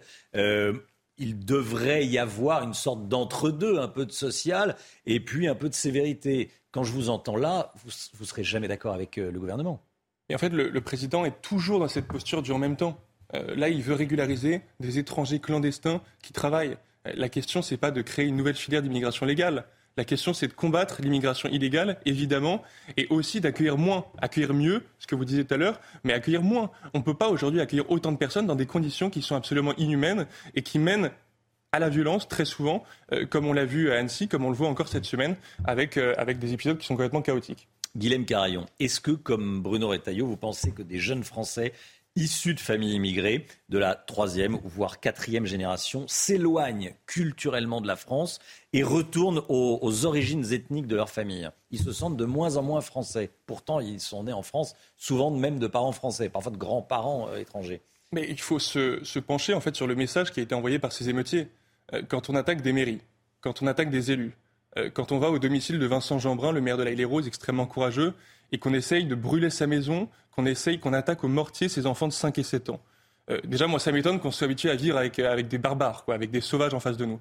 Mais euh, la volonté de ces émeutiers, c'est de montrer qu'ils s'attaquent non seulement à la France, mais à toutes les institutions qui fondent la République. Quand on blesse des policiers, quand on essaie de tuer des policiers, il y a 700 policiers, pompiers, gendarmes qui ont été blessés pendant ces émeutes. Évidemment qu'il y a une volonté délibérée de s'attaquer à ce que nous sommes, à ce que nous représentons, à ce qu'est ce le modèle français républicain. Hmm. Donc oui, je crois qu'il y a euh, une forme euh, chez, euh, chez ces personnes-là de volonté de, de s'attaquer à, ce que représente culturellement notre pays. Ouais.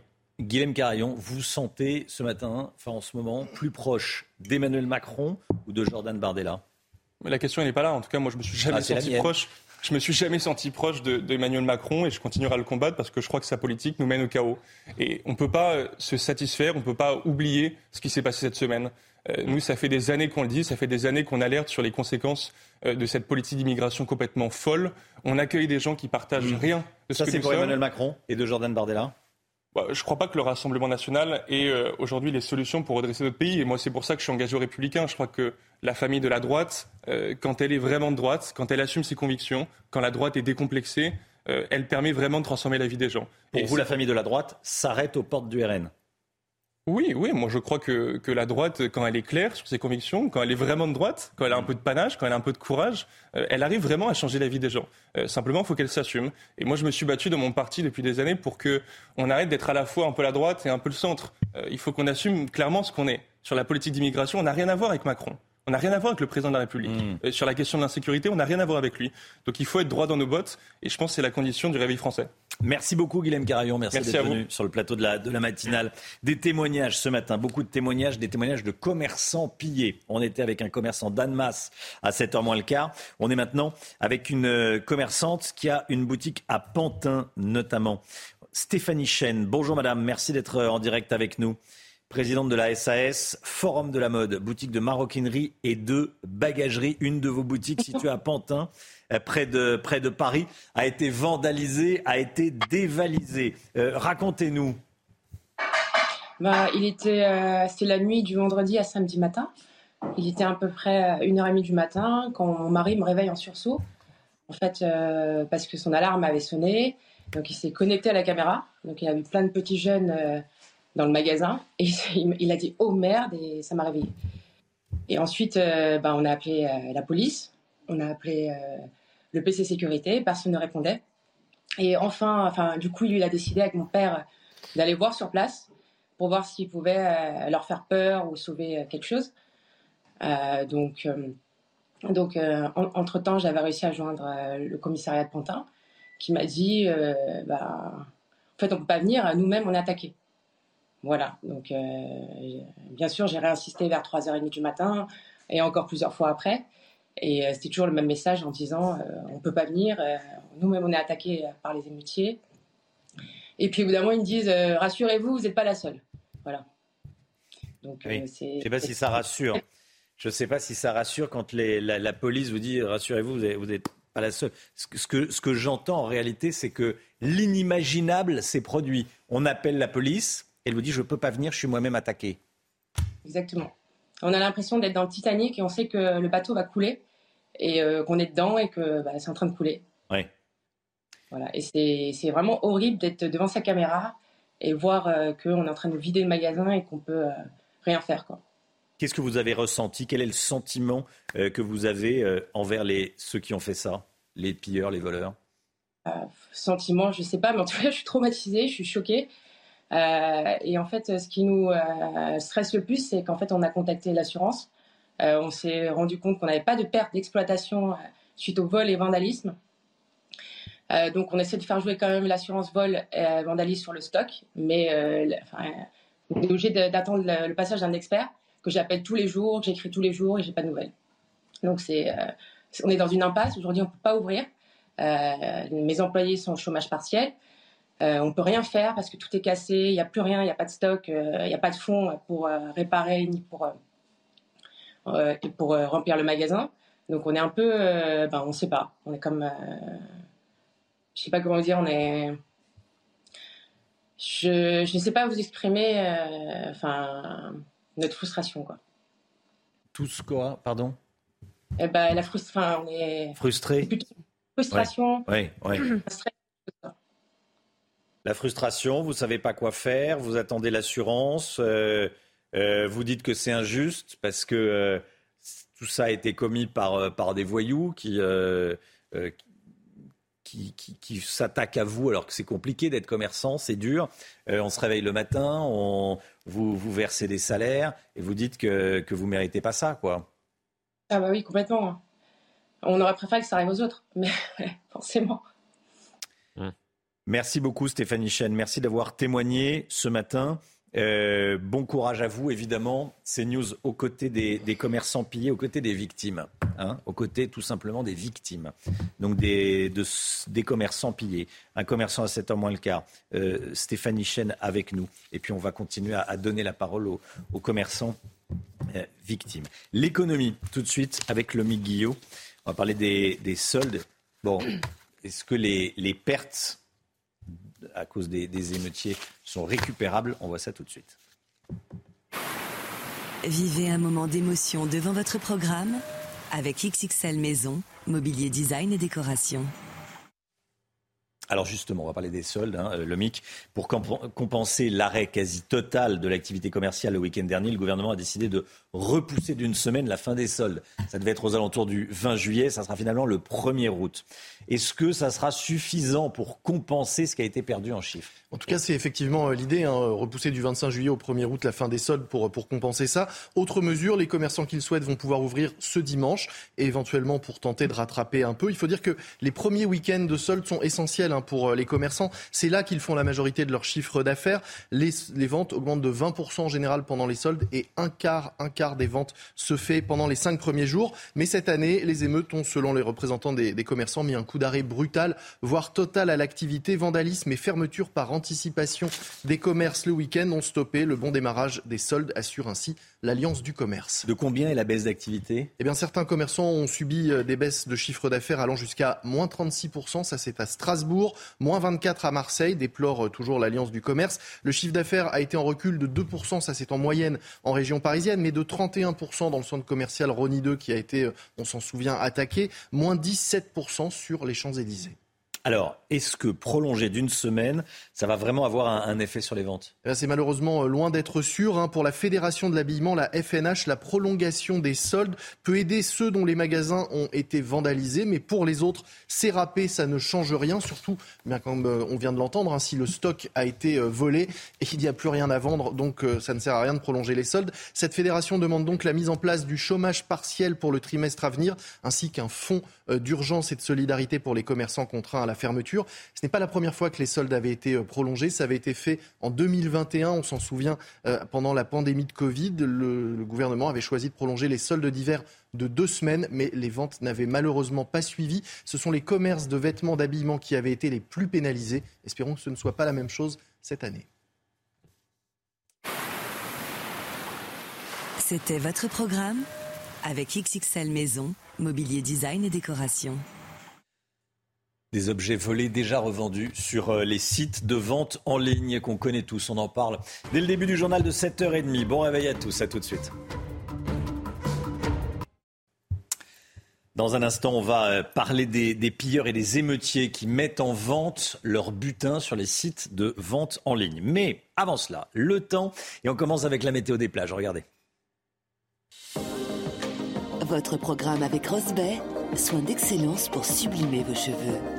rosbay.com Place à présent à votre météo des plages où les conditions météo restent mitigées. 19 degrés à Deauville, 20 degrés à Granville avec en prime le maintien d'un temps très nuageux. Dans l'eau, vous aurez 15 degrés à Perros-Guirec. Sur la façade ouest, le temps est nuageux également. 21 degrés seulement à Noirmoutier ou encore au Sable d'Olonne. Température qui reste en dessous des normales de saison. Dans l'eau, vous aurez localement 17 degrés à Quiberon. Dans le sud-ouest, même type de conditions météo malgré quelques éclaircies. 22 degrés seulement à Arcachon ou encore à Saint-Jean-de-Luz. Dans l'eau, vous aurez localement 22 degrés à Royan. Autour du golfe du Lion, la chaleur se maintient. 30 degrés à Palavas, 31 degrés à Val malgré un temps assez nuageux. Dans l'eau, vous aurez localement 22 degrés à Sanary. Entre la Côte d'Azur et la Corse, même type de conditions, 31 degrés à Cannes, 30 degrés à Antibes. En revanche, le soleil sera bel et bien au rendez-vous du côté d'Ajaccio. Votre programme avec Rosbay, soin d'excellence pour sublimer vos cheveux. Rosbay.com Le temps tout de suite, Alexandra Blanc. Regardez votre météo avec Samsonite Proxys. Légère, résistante, durable. Une nouvelle génération de bagages. Retour du soleil et de la chaleur aujourd'hui, Alexandra. Hein oui, en effet, conditions météo qui redeviennent enfin estivales depuis quelques jours sur les régions du Nord. Vous le savez, c'est mitigé. On a eu beaucoup de vent d'ouest, on a eu un temps très nuageux. Et bien, à partir d'aujourd'hui, changement de décor avec le retour d'un temps sec et ensoleillé. Grâce à qui? Eh bien, grâce au retour de l'anticyclone. Or, ce matin, on a quelques nuages, notamment sur le Pays Basque ou encore au pied des Pyrénées. Un temps également assez brumeux près des côtes de la Manche et puis partout ailleurs, de bonnes conditions. Et dans l'après-midi, regardez, retour du soleil sur les régions du Nord. On va en revanche retrouver un temps assez instable de nouveau de la grisaille, des averses, mais aussi quelques orages entre le Pays Basque, la Gironde ou encore en allant au pied des Pyrénées. On retrouvera également du grand beau temps entre la Côte d'Azur, la Corse ou encore sur les Alpes. Côté température, un petit peu de fraîcheur ce matin en Champagne avec 7 à 8 degrés à Reims ou encore 8 degrés pour la pointe bretonne contre déjà de la grande douceur à Perpignan ou encore à Nice avec localement 21 degrés. Et dans l'après-midi, les températures remontent grâce à l'ensoleillement. 27 à Paris, 27 degrés en moyenne en Bourgogne, localement jusqu'à 30 degrés pour nos amis toulousains. Vous aurez 30 degrés également à Grenoble et toujours cette chaleur qui se maintient dans le sud avec jusqu'à 32 degrés à Marseille. Votre week-end, premier jour des vacances scolaires. À partir de ce week-end, on aura des conditions météo estivales avec localement quelques orages d'été et des températures qui vont de nouveau s'envoler. La chaleur qui va donc remonter euh, du Maghreb et ces températures à peu près comprises entre 30 et 35 degrés entre vendredi et dimanche. Température de nouveau estivale donc pour vos départs en vacances. C'était votre météo avec Samsonite Proxys. Légère, résistante, durable. Une nouvelle génération de bagages. Vous regardez la matinale de CNews. Merci d'être avec nous. Il est 7h30. Les pilleurs et les émeutiers mettent en vente leurs butins sur les sites de vente en ligne. Comment la police les repère-t-il? Que risque-t-il vraiment? On va voir ça. Il va falloir réparer les dégâts commis par les émeutiers. L'État veut reconstruire vite. Dans quel délai? Avec quel argent? On verra ça avec Florian Tardif. Et puis on sera ensuite en direct avec Johan Petiot, directeur général de l'Alliance du commerce. La parole aux commerçants pillés, la parole aux victimes sur CNews. Les républicains veulent, expulser les émeutiers étrangers et plus largement les délinquants étrangers. Qu'est-ce qui se fait déjà? Qu'est-ce qui pourrait évoluer dans la loi? On va voir ça.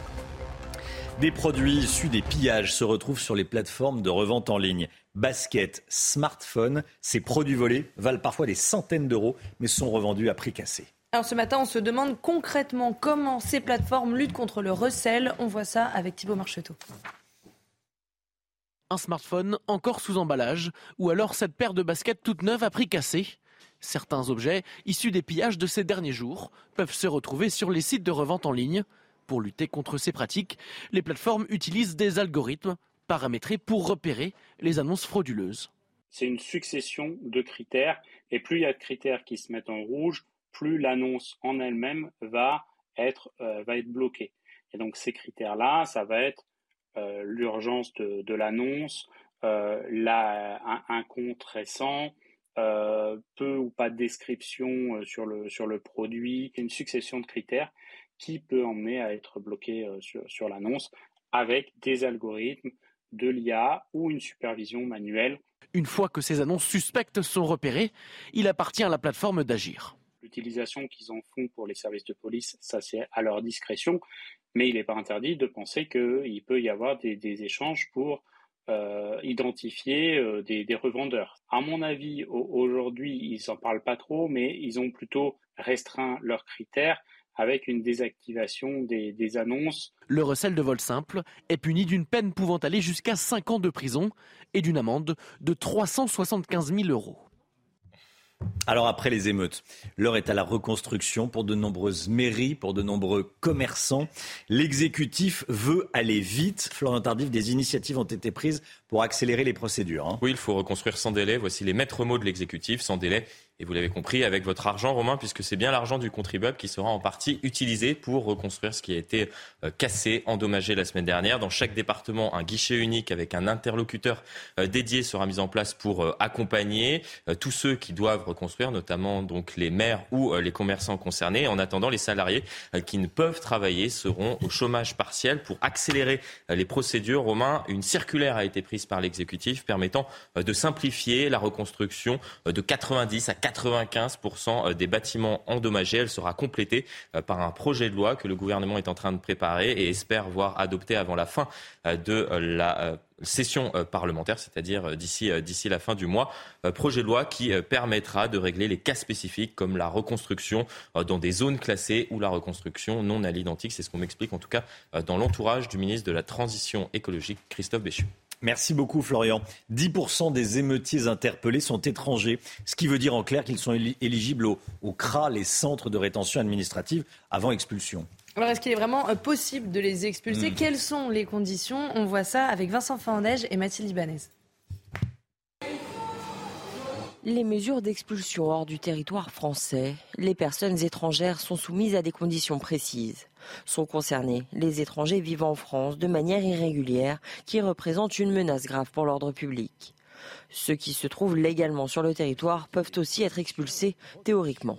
Si l'étranger est en France avant l'âge de 13 ans, s'il y est depuis, depuis 10 ans, s'il est marié avec un conjoint français, enfin il y a des conditions qui font qu'il est protégé. Et donc il faut qu'il y ait vraiment une menace pour l'ordre public pour pouvoir l'expulser.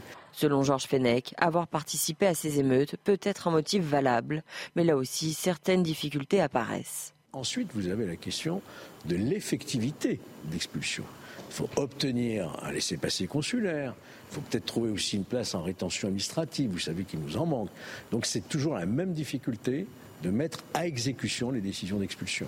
En plus de vouloir expulser les étrangers ayant participé aux émeutes, les républicains souhaitent restreindre le droit du sol. Quant au Rassemblement national, ils désirent le supprimer. Voilà, et regardez ce que publient et ce que demandent les jeunes républicains. Et voilà ce qu'ils publient sur, sur Twitter.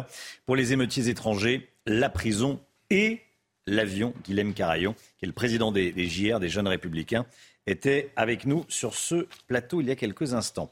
Depuis le début des émeutes, une tonne et demie de mortiers d'artifice saisis en une semaine, rien qu'en région parisienne. Hein. Oui, on vous en parlait hier matin. 300 mm. kilos avaient été découverts à Paris euh, mardi dernier, un chiffre très probablement sous-estimé par rapport à ce qui circule réellement. Transformés en armes, ces artifices sont euh, de plus en plus utilisés pendant les manifestations, notamment pour s'attaquer aux forces de l'ordre. Et puis, euh, la saison des incendies a débuté. Les flammes ont parcouru 102, 102 hectares hier à Montredon des Corbières dans l'Aude. Le feu qui est maintenant fixé. Heureusement, aucune zone habitée n'a été touchée. 260 pompiers sont intervenus avec l'aide de 5 avions bombardiers d'eau. Les pompiers qui ne veulent pas revivre le cauchemar, il n'y a pas d'autre mot de l'été dernier. Hein. Oui, alors dans le Morbihan, euh, ils ont réalisé un exercice grandeur nature dans la commune de Campénéac. Les explications de Justine Cerquera. Un an après les incendies de l'été 2022, la végétation de la forêt de Brocéliande peine à repousser. C'est ici, au milieu des arbres calcinés, que les véhicules des pompiers du SDIS 56 arrivent pour débuter leur entraînement. Début de manœuvre, vous procédez à votre surveillance, parlez. Cet exercice, il est important parce qu'il illustre euh, un, terme qui est le terme de résilience. On a eu vraiment un été compliqué l'été dernier. Moi, je suis arrivé à ce moment-là.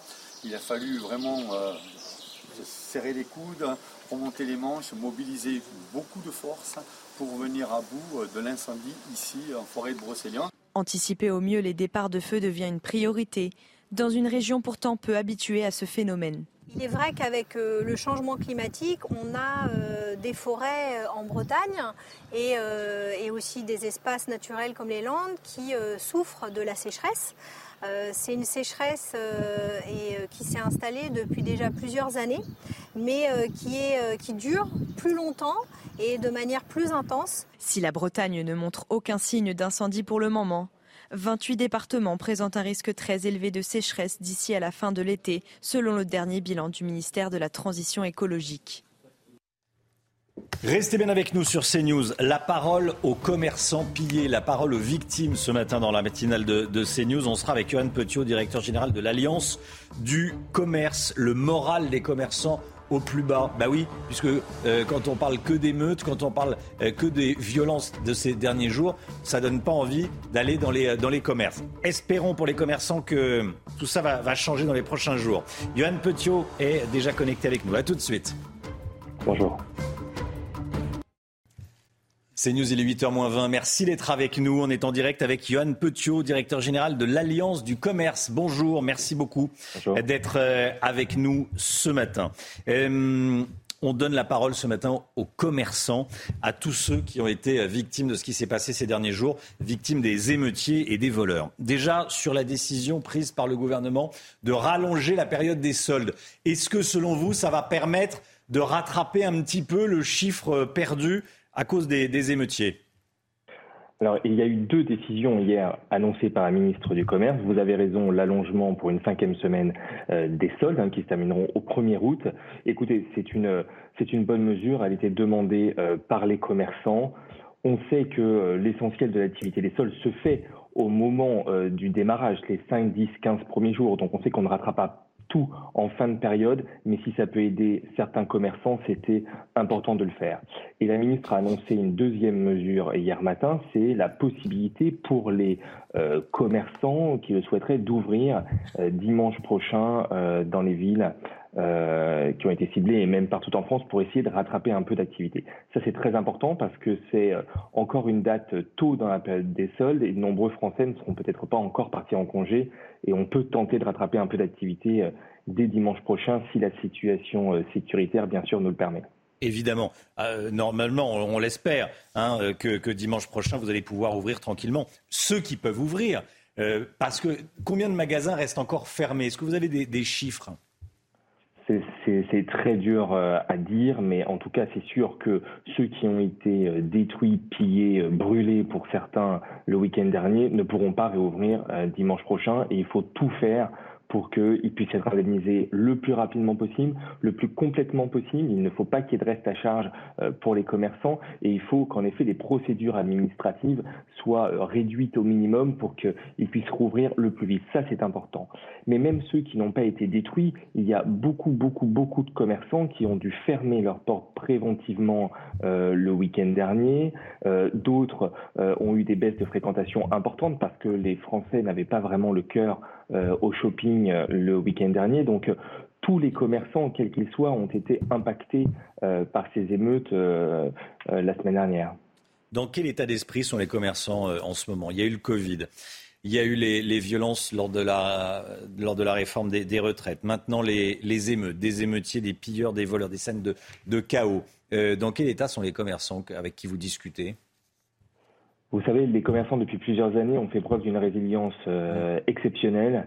Et il faut tout faire pour que cette nouvelle crise ne soit pas la crise de trop. Parce qu'en effet, des commerçants qui ont vu leur outil de travail détruit pourraient être euh, désespérés. On sait que la situation financière de nombreux commerçants est fragile, que euh, par exemple dans le secteur de l'habillement où je suis, notre marché euh, connaît des difficultés importantes, que de nombreux réseaux, même des magasins indépendants, sont en danger. Et donc il faut tout faire pour que ce ne soit pas la crise de trop. C'est pour ça que nous appelons vraiment à une indemnisation la plus complète, de par les assurances, mais si besoin, avec des fonds d'indemnisation ciblés. Il ne s'agit pas de faire du quoi qu'il en coûte, mais il faut des indemnisations ciblées sur les commerces impactés, peut-être à travers des fonds euh, par les collectivités territoriales, soutenues également euh, par l'État. Et il faut que les procédures aillent vite pour que justement euh, la vie puisse reprendre dans les centres-villes et les centres commerciaux qui ont été impactés. Johan Petiot, directeur général de l'Alliance du commerce. Merci beaucoup d'avoir été avec nous. Bon courage. Voilà, et un salut amical et, solidaire à, tous les, à tous les commerçants, évidemment. 8h moins le quart, le point info avec Chanel Housteau. L'Assemblée nationale autorise l'écoute et la géolocalisation des téléphones portables dans le cadre d'une enquête. Les objets connectés pourront être activés dans deux cas distincts. D'abord, dans le cadre d'une enquête pour un crime ou un délit puni d'au moins 5 ans d'emprisonnement, des personnes pourront être géolocalisées en temps réel. Et dans des affaires de terrorisme, les mises en cause pourront être écoutées et filmées à distance. Cette nuit, la fusée Ariane 5 a tiré sa révérence. Elle a décollé à minuit pour son ultime mission après 27 ans de service. En partant de Kourou en Guyane, Ariane 5 a envoyé deux satellites en orbite, un satellite français de communication militaire et un satellite expérimental allemand. Et puis Volodymyr Zelensky voulait lancer la contre-offensive de l'armée ukrainienne bien plus tôt et ainsi laisser moins de temps de préparation à la Russie. C'est ce qu'il a dit cette nuit dans un entretien à CNN. Mais le président ukrainien assure que ses troupes ont été ralenties par l'armée russe. Vivez un moment d'émotion devant votre programme avec XXL Maison, mobilier design et décoration. L'économie avec vous, Lomique Guillot, la Fédération des assurances France Assureur a communiqué de premiers chiffrages. Hein premier chiffrage sur les indemnisations suite aux émeutes.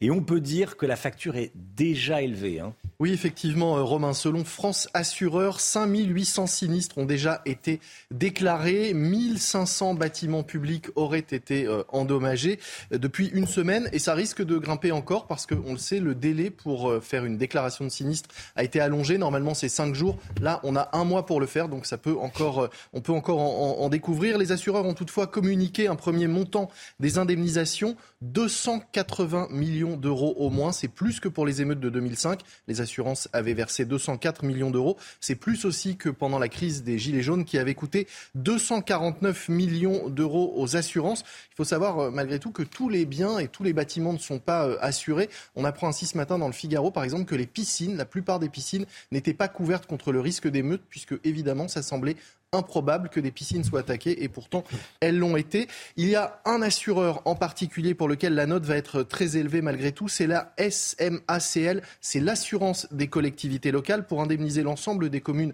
assurées euh, auprès d'elle. Eh bien, euh, l'assureur estime qu'il va devoir débourser à lui seul 100 millions d'euros, c'est un tiers de la facture totale. Cet assureur a les reins assez solides pour régler la facture ou pas? Oui, heureusement, mais ça risque de coûter très cher à la Maïf qui est euh, actionnaire majoritaire de la SMACL réel. Euh, en effet, l'année dernière, entre les incendies, la sécheresse, les tempêtes, les différents événements climatiques ont déjà coûté très cher à, à cet assureur, à tel point que les comptes étaient dans le rouge. 140 millions de pertes en 2022. Résultat pour les maires, les collectivités locales, les tarifs des, des primes d'assurance devraient fortement augmenter en 2024, on parlait déjà de 10% de hausse au moins avant les émeutes. Ce sera nécessairement plus et ce sera payé au final par le contribuable. Et, nous, les, particuliers, est-ce qu'on va payer plus cher notre assurance? Oui, également. Selon euh, Assureland, le comparateur de prix, les primes d'assurance ont déjà augmenté de 5% du fait de l'augmentation du nombre de cambriolages et de ces fameux événements climatiques. Mais ça devrait augmenter encore plus l'année prochaine. En un an, le prix moyen d'une assurance habitation est déjà passé de 216 euros à 227 euros.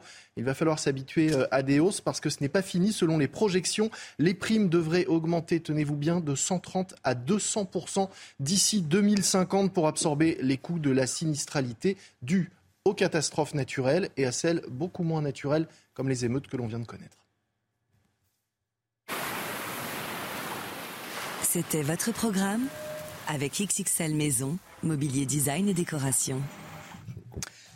Dans un instant, la politique avec vous, Jérôme Béglé, directeur général de la rédaction du JDD. Vous êtes penché, Jérôme, sur les centaines de comparutions immédiates des suspects arrêtés. Votre commentaire, votre regard euh, sur ce qui s'est passé ces derniers jours dans les tribunaux hein, et ces dernières heures dans les tribunaux. C'est dans un instant. À tout de suite. Rendez-vous avec Laurence Ferrari dans Punchline, du lundi au jeudi de 17h à 19h. 7h52, la politique avec vous, Jérôme Béglé. Bonjour Jérôme. Bonjour Romain. Vous êtes penché sur donc les centaines de comparutions immédiates des suspects arrêtés la semaine dernière, après les émeutes évidemment. Qu'est-ce qu'on peut en dire? Bah, beaucoup de choses, Romain. D'abord, la culture de l'excuse a encore de très beaux jours devant elle. Dans les comparaisons que j'ai examinées de près, à Lyon, à Strasbourg et en Ile-de-France, les arguments de la défense sont de deux ordres. J'ai suivi le mouvement de foule, je n'aurais jamais fait ça tout, ça tout seul. Ou alors le célèbre, la vitrine était déjà cassée, euh, des produits étaient à portée de main, je les ai pris, mais je n'ai moi rien détruit. Bon, très très rares sont les interpellés qui revendiquent un acte politique prémédité, conscientisé, si je puis dire. Une première remarque s'impose. N'assistons donc pas au grand soir que l'extrême gauche appelle de ses voeux. Par ailleurs, l'âge médian des presque 4000 interpellés est de 17 ans. C'est-à-dire qu'il y a 2000 personnes qui ont moins de 17 ans et 2000 autres qui ont plus de 17 ans. Le contingent d'électeurs potentiels est faible, surtout quand on sait que les moins de 25 ans sont très très peu inscrits sur les listes électorales. Bref, il est vain de chercher un ferment politique d'avenir chez les jeunes qui ont été entendus ces derniers jours par la justice. Alors, que dire de ceux qui expliquent que la comparution immédiate, c'est le, le symbole de la justice expéditive? Il faut quand même savoir ce qu'on veut. On ne peut pas lundi dire que la justice est trop lente engorgée, que son rythme ne correspond plus aux exigences des citoyens, et le lendemain se plaindre qu'elle va trop vite. Bon, les comparitions immédiates ne concernent que des cas où il subsiste fort peu de doutes. Soit il existe des vidéos limpides, soit le suspect a immédiatement reconnu les faits, soit il a été pris vraiment en flagrant délit. Bref, les preuves sont constituées. Par ailleurs, le suspect et son avocat peuvent bien entendu euh, euh, contester la rapidité et euh, demander une comparaison plus tardive si le cas se montre un peu plus complexe que prévu. Là aussi, méfions-nous de la récupération politique. La France insoumise envoie, voit dans cette justice rapide tous les mots de la création. Elle emploie les mêmes mots que ceux qu'elle use contre la police. Son arrière-pensée de fracturer le corps social, de dresser les Français contre un État qui serait forcément injuste et forcément policier. Je parie d'ores et déjà, d'ailleurs, que la sévérité des peines prononcées donnera lieu vite à des polémiques. On parlera d'une justice de classe, aux ordres, un vieux refrain entonné par ceux qui n'ont vraiment plus rien à dire. Jérôme, est-ce que ces peines vous ont vraiment semblé si sévères que ça? Plutôt oui. À Strasbourg, par exemple, pour les huit prévenus qui ont été interpellés au début des troubles, le procureur a systématiquement requis entre 6 et 12 mois de prison ferme. À Lyon, quatre jeunes de 18 et 19 ans ont été condamnés ce mardi entre 18 mois de prison et 4 fermes, donc 4 fermes, pardon, 18 mois de prison, donc 4 fermes, et 6 mois avec sursis pour avoir pillé un euh, Carrefour City le 29 juin à Villeurbanne. Comme d'habitude, les procureurs tapent fort, mais les juges sont un peu plus mesurés. Et c'est particulièrement le cas à Paris. Euh, mais néanmoins, rares, sont ceux qui échappent à la condamnation, même si celles-ci sont parfois un peu plus clémentes à Paris qu'ailleurs. Les peines de prison prononcées dans la capitale ne l'ont été que dans les cas de violence sur personne ou sur policier. Et les peines de prison qui ont aussi été prononcées euh, en cas de dégradation, mais uniquement si le mis en cause avait déjà été condamné antérieurement pour des faits de violence. Là, on touche évidemment au fonctionnement de la justice, vaste sujet qu'on ne tranchera évidemment pas ce matin. Merci beaucoup, Jérôme Béglé. On va continuer à, suivre. Hein. On suit sur CNews les condamnations. 4000 personnes arrêtées au total. 10% d'étrangers, hein, c'est ce que disait euh, Gérald Darmanin. Et on va continuer à, suivre les, condamnations. Voilà, les comparutions immédiates. Certains seront jugés en, septembre. On continuera à en parler pour faire un bilan global. On ne va pas euh, abandonner euh, comme ça, évidemment. Merci Jérôme Béglé. 8h15, soyez là. Laurence Ferrari reçoit ce matin Robert Ménard. Robert Ménard qui est furieux. Il est obligé de marier demain un individu de 23 ans sous OQTF, algérien en situation irrégulière. Euh, malgré ce CV, entre guillemets, le maire, qui est Robert Ménard, maire de Béziers, est obligé de le marier. On va vous raconter cette histoire à 8 h et Robert Ménard sera sur CNews, interrogé par Laurence à 8h15. Mais euh, il y aura la météo également, mais d'abord la musique, hein, Oui, réveil en musique comme tous les matins, Romain. Et ce matin, on découvre Ce Monde-là, le tout dernier single de Patrick Bruel. Ce titre qui énumère tous les caractères qui composent notre société et qui en font sa richesse. Écoutez et ceux qui croient qu'ils sont heureux, ceux qui pensent que tout est pareil, et ceux qui jouent avec le feu, ceux qui parlent dans leur sommeil, ceux qui n'ont pas su dire adieu, ceux qui ont envie de soleil, et tous ceux qui ferment les yeux. Et a toi, y a moi, y a nous deux dans ce monde-là, nous deux comme des gens qui passent comme ces milliers de vagues à la surface. Y a ceux qui ont refait leur vie, ceux qui ont défait leur bagage, ceux qui tombent pour la patrie et ceux qui n'ont pas été sages. Il y a ceux qui rêvent leur symphonie, ceux qui ferment les livres d'images, ceux qui n'ont plus aucune envie, ceux qui se cachent le visage. Regardez votre météo avec Samsonite Proxys. Légère, résistante, durable. Une nouvelle génération de bagages.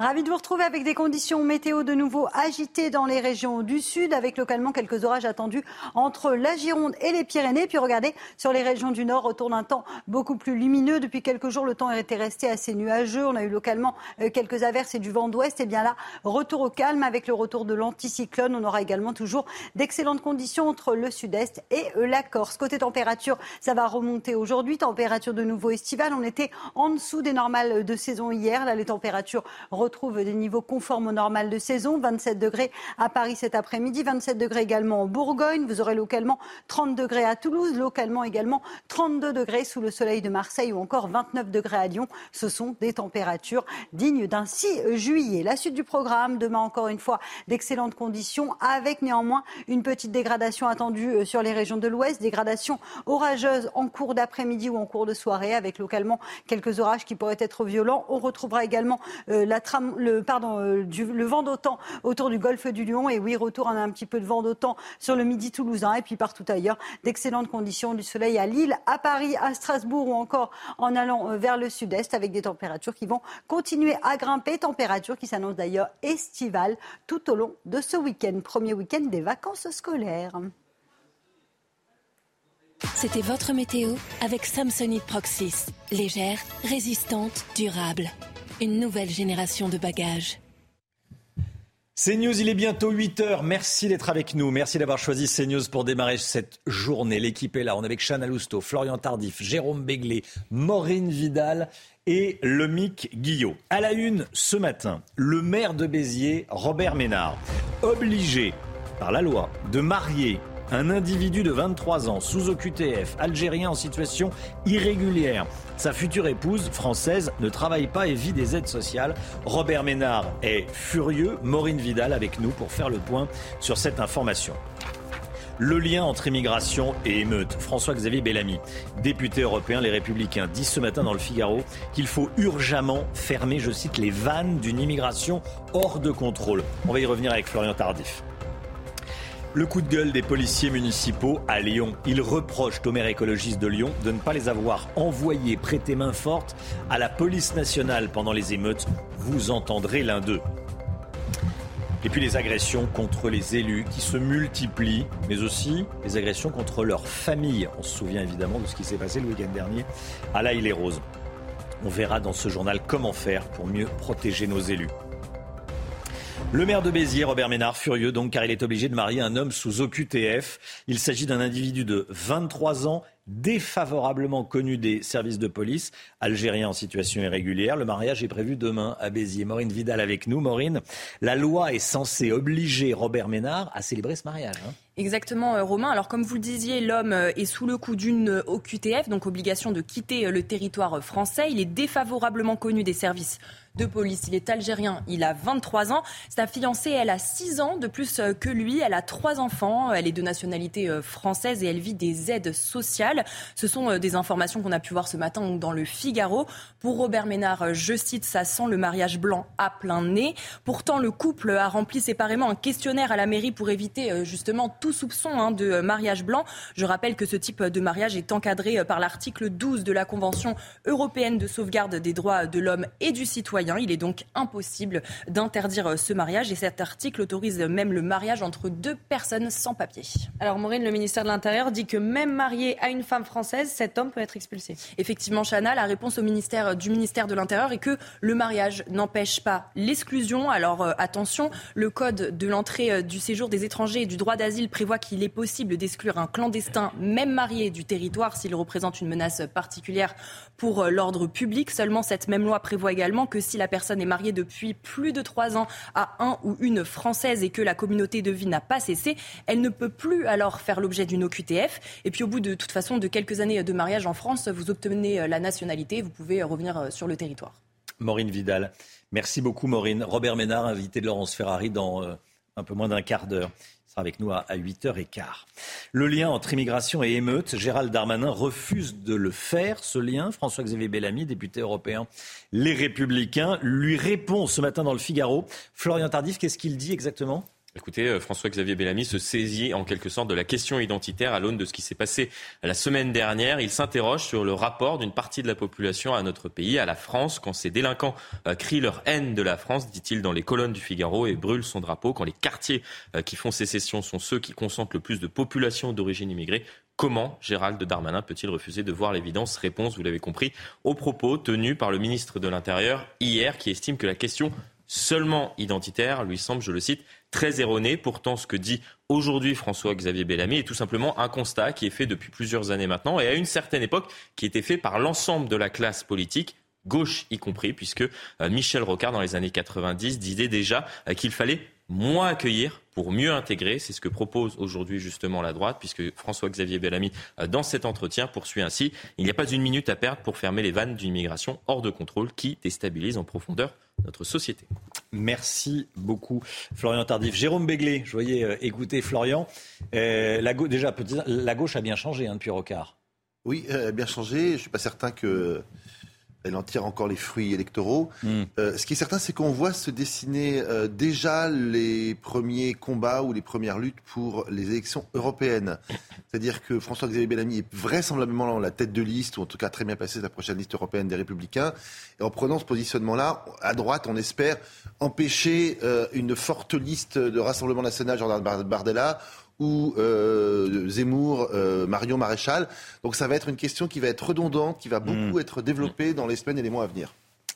La colère, merci Jérôme, la colère des agents de la police municipale de Lyon. Ils n'ont pas été sollicités le week-end dernier pour aider leurs collègues de la police nationale pendant les, pillages. C'est le maire écologiste de Lyon qui en a décidé ainsi. Hein. Oui, en fait, à la place, la mairie euh, leur a demandé de sécuriser euh, l'hôtel de ville ainsi qu'un festival. La région Auvergne-Rhône-Alpes dénonce les conséquences de cette décision, notamment sur les commerces. Reportage d'Olivier Madinier et de Vincent Fandège.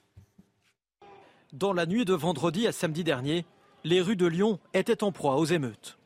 Policiers et gendarmes étaient mobilisés. Seule la police municipale n'était pas déployée pour protéger les commerces. Les fonctionnaires avaient pour mission de sécuriser l'hôtel de ville et un festival, ce qui a provoqué leur colère. Nous avons des équipements de protection individuelle qui euh, sont constitués de jambières, de casques, de boucliers. On peut faire de l'interpellation en flagrant délit et que l'on peut faire face à des violences urbaines spontanées. Donc en restant en second rideau euh, à des points où on peut défendre les commerces, les citoyens, euh, les bâtiments publics, on peut être efficace. Une décision incompréhensible également pour la région Auvergne-Rhône-Alpes qui tacle la municipalité dans un communiqué. La décision du maire de Lyon de ne pas engager ses agents de police municipale pour protéger les commerces lyonnais a été catastrophique. Il porte ainsi une très lourde responsabilité dans la dégradation de ces commerces.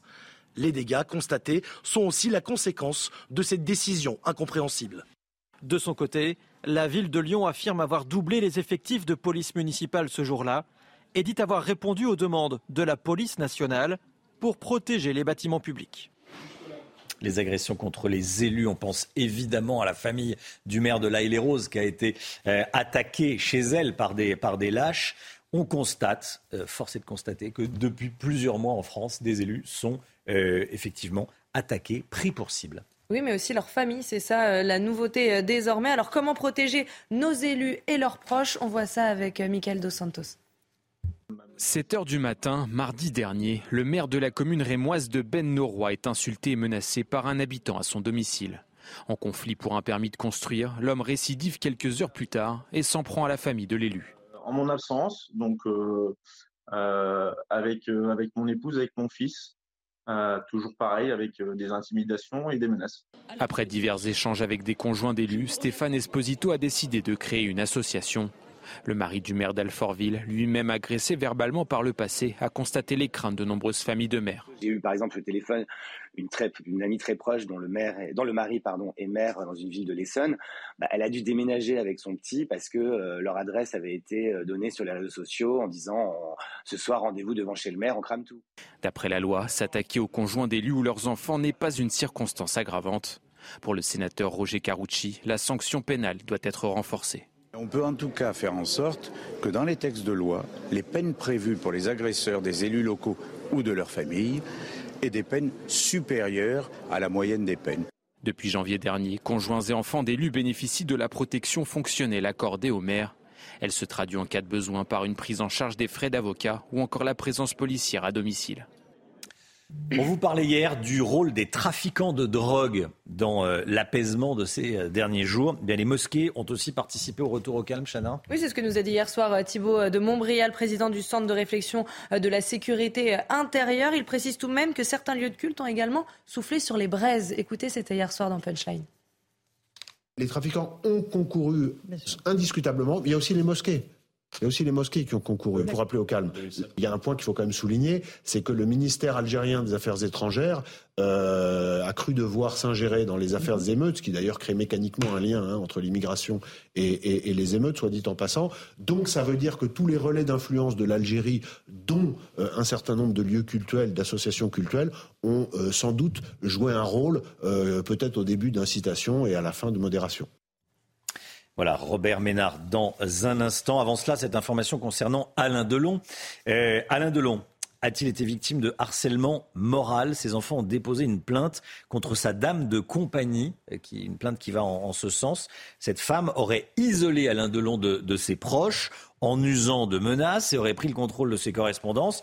Alain Delon qui s'est également joint à cette plainte par une déclaration euh, écrite. Visiblement, la, famille était hier autour de la star dans sa propriété de Douchy dans le Loiret. Jérôme Béglé, vous vouliez ajouter euh, quelque chose? C'est une affaire qui couvait depuis quelques semaines, voire mois. Et voilà, Alain Delon, euh, quoi qu'il fasse, euh, sa vie restera un roman, un film d'aventure. Et épisode après épisode, il se passe des choses. On espère qu'il va bien voilà. Qu'il a retrouvé avec sa famille un peu de sérénité. Ah, ça, ce serait la, meilleure des, des, nouvelles, effectivement. Allez, 8h, 8h09, restez bien avec nous. Donc, Robert Ménard, invité de Laurence Ferrari dans la matinale. À tout de suite. C'est News, il est 8h15. Dans un instant, Laurence Ferrari, vous recevrez Robert Ménard, maire de Béziers. Mais tout d'abord, le point sur l'actualité, tout ce qu'il faut savoir dans l'actualité ce matin avec Chanel Lousteau. Depuis le début des émeutes, une tonne et demie de mortiers d'artifice ont été saisis en une semaine, rien qu'en région parisienne. 300 kilos avaient été découverts à Paris mardi dernier, un chiffre très probablement sous-estimé par rapport à ce qui circule réellement. Transformés en armes, ces artifices sont de plus en plus utilisés pendant les manifestations, notamment pour s'attaquer aux forces de l'ordre. La commission d'enquête du Sénat va rendre ses conclusions sur le fonds Marianne à 14h. Marlène Schiappa avait lancé ce fonds en 2021 après la mort de Samuel Paty pour lutter contre le séparatisme. Mais une enquête a été ouverte pour une éventuelle utilisation euh, douteuse de cet argent. La ministre aurait privilégié certaines associations selon des considérations personnelles.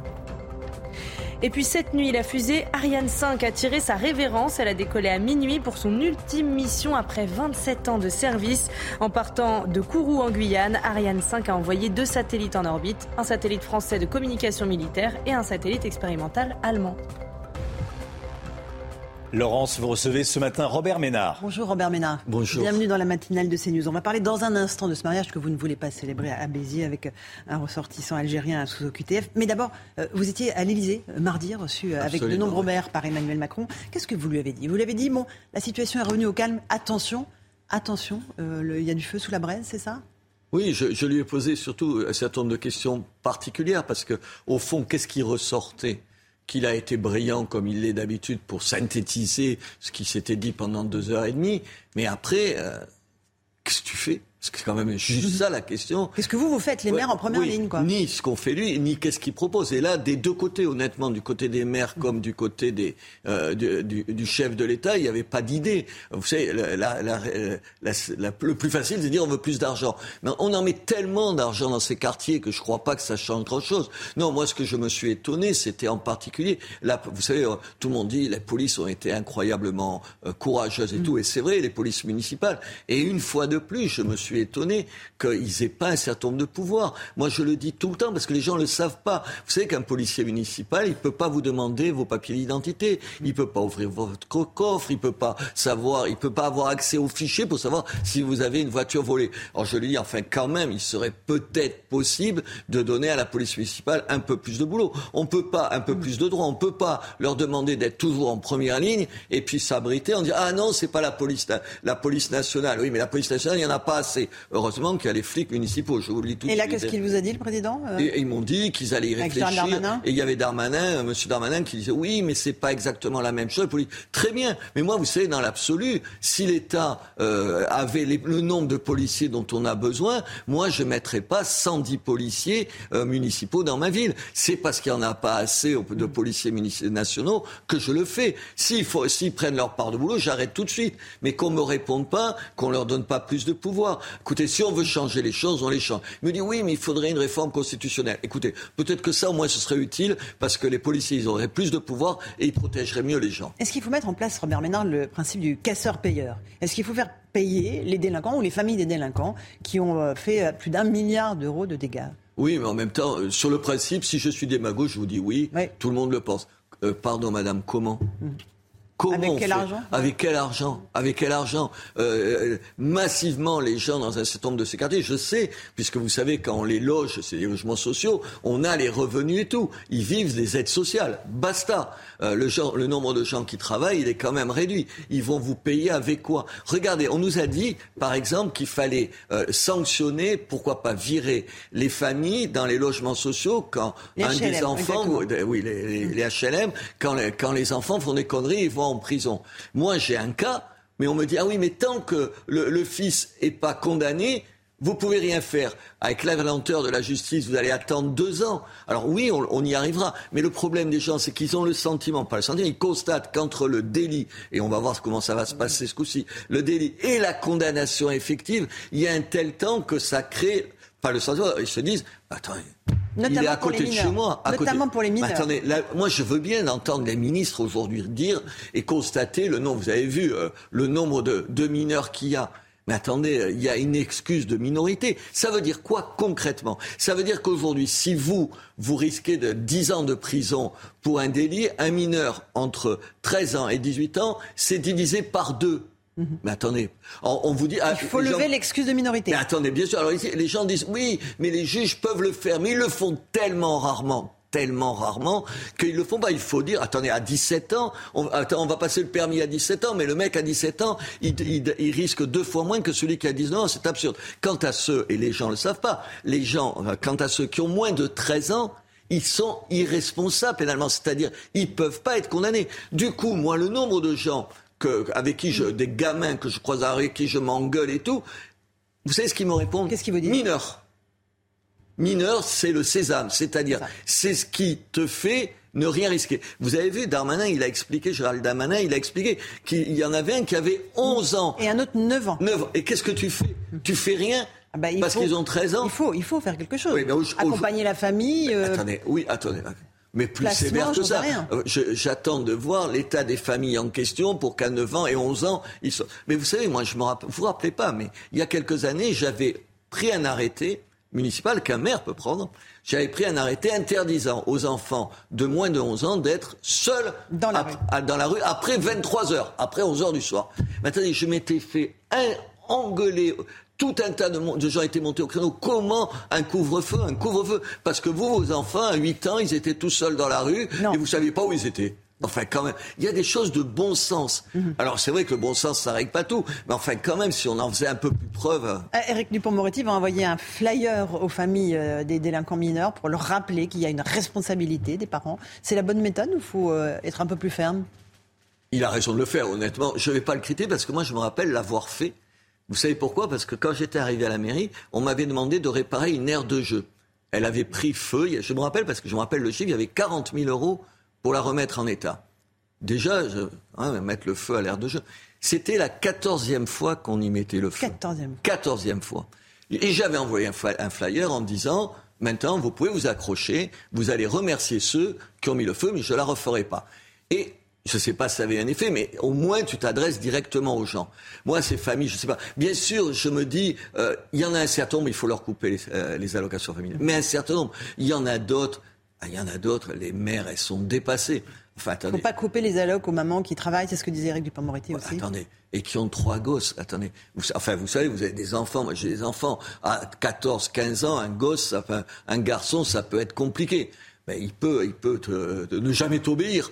Qu'est-ce que vous voulez lui faire? Alors moi, je veux bien dire ça. euh, ça tu montes, je dis, Ah ouais, on va supprimer toutes les allocs.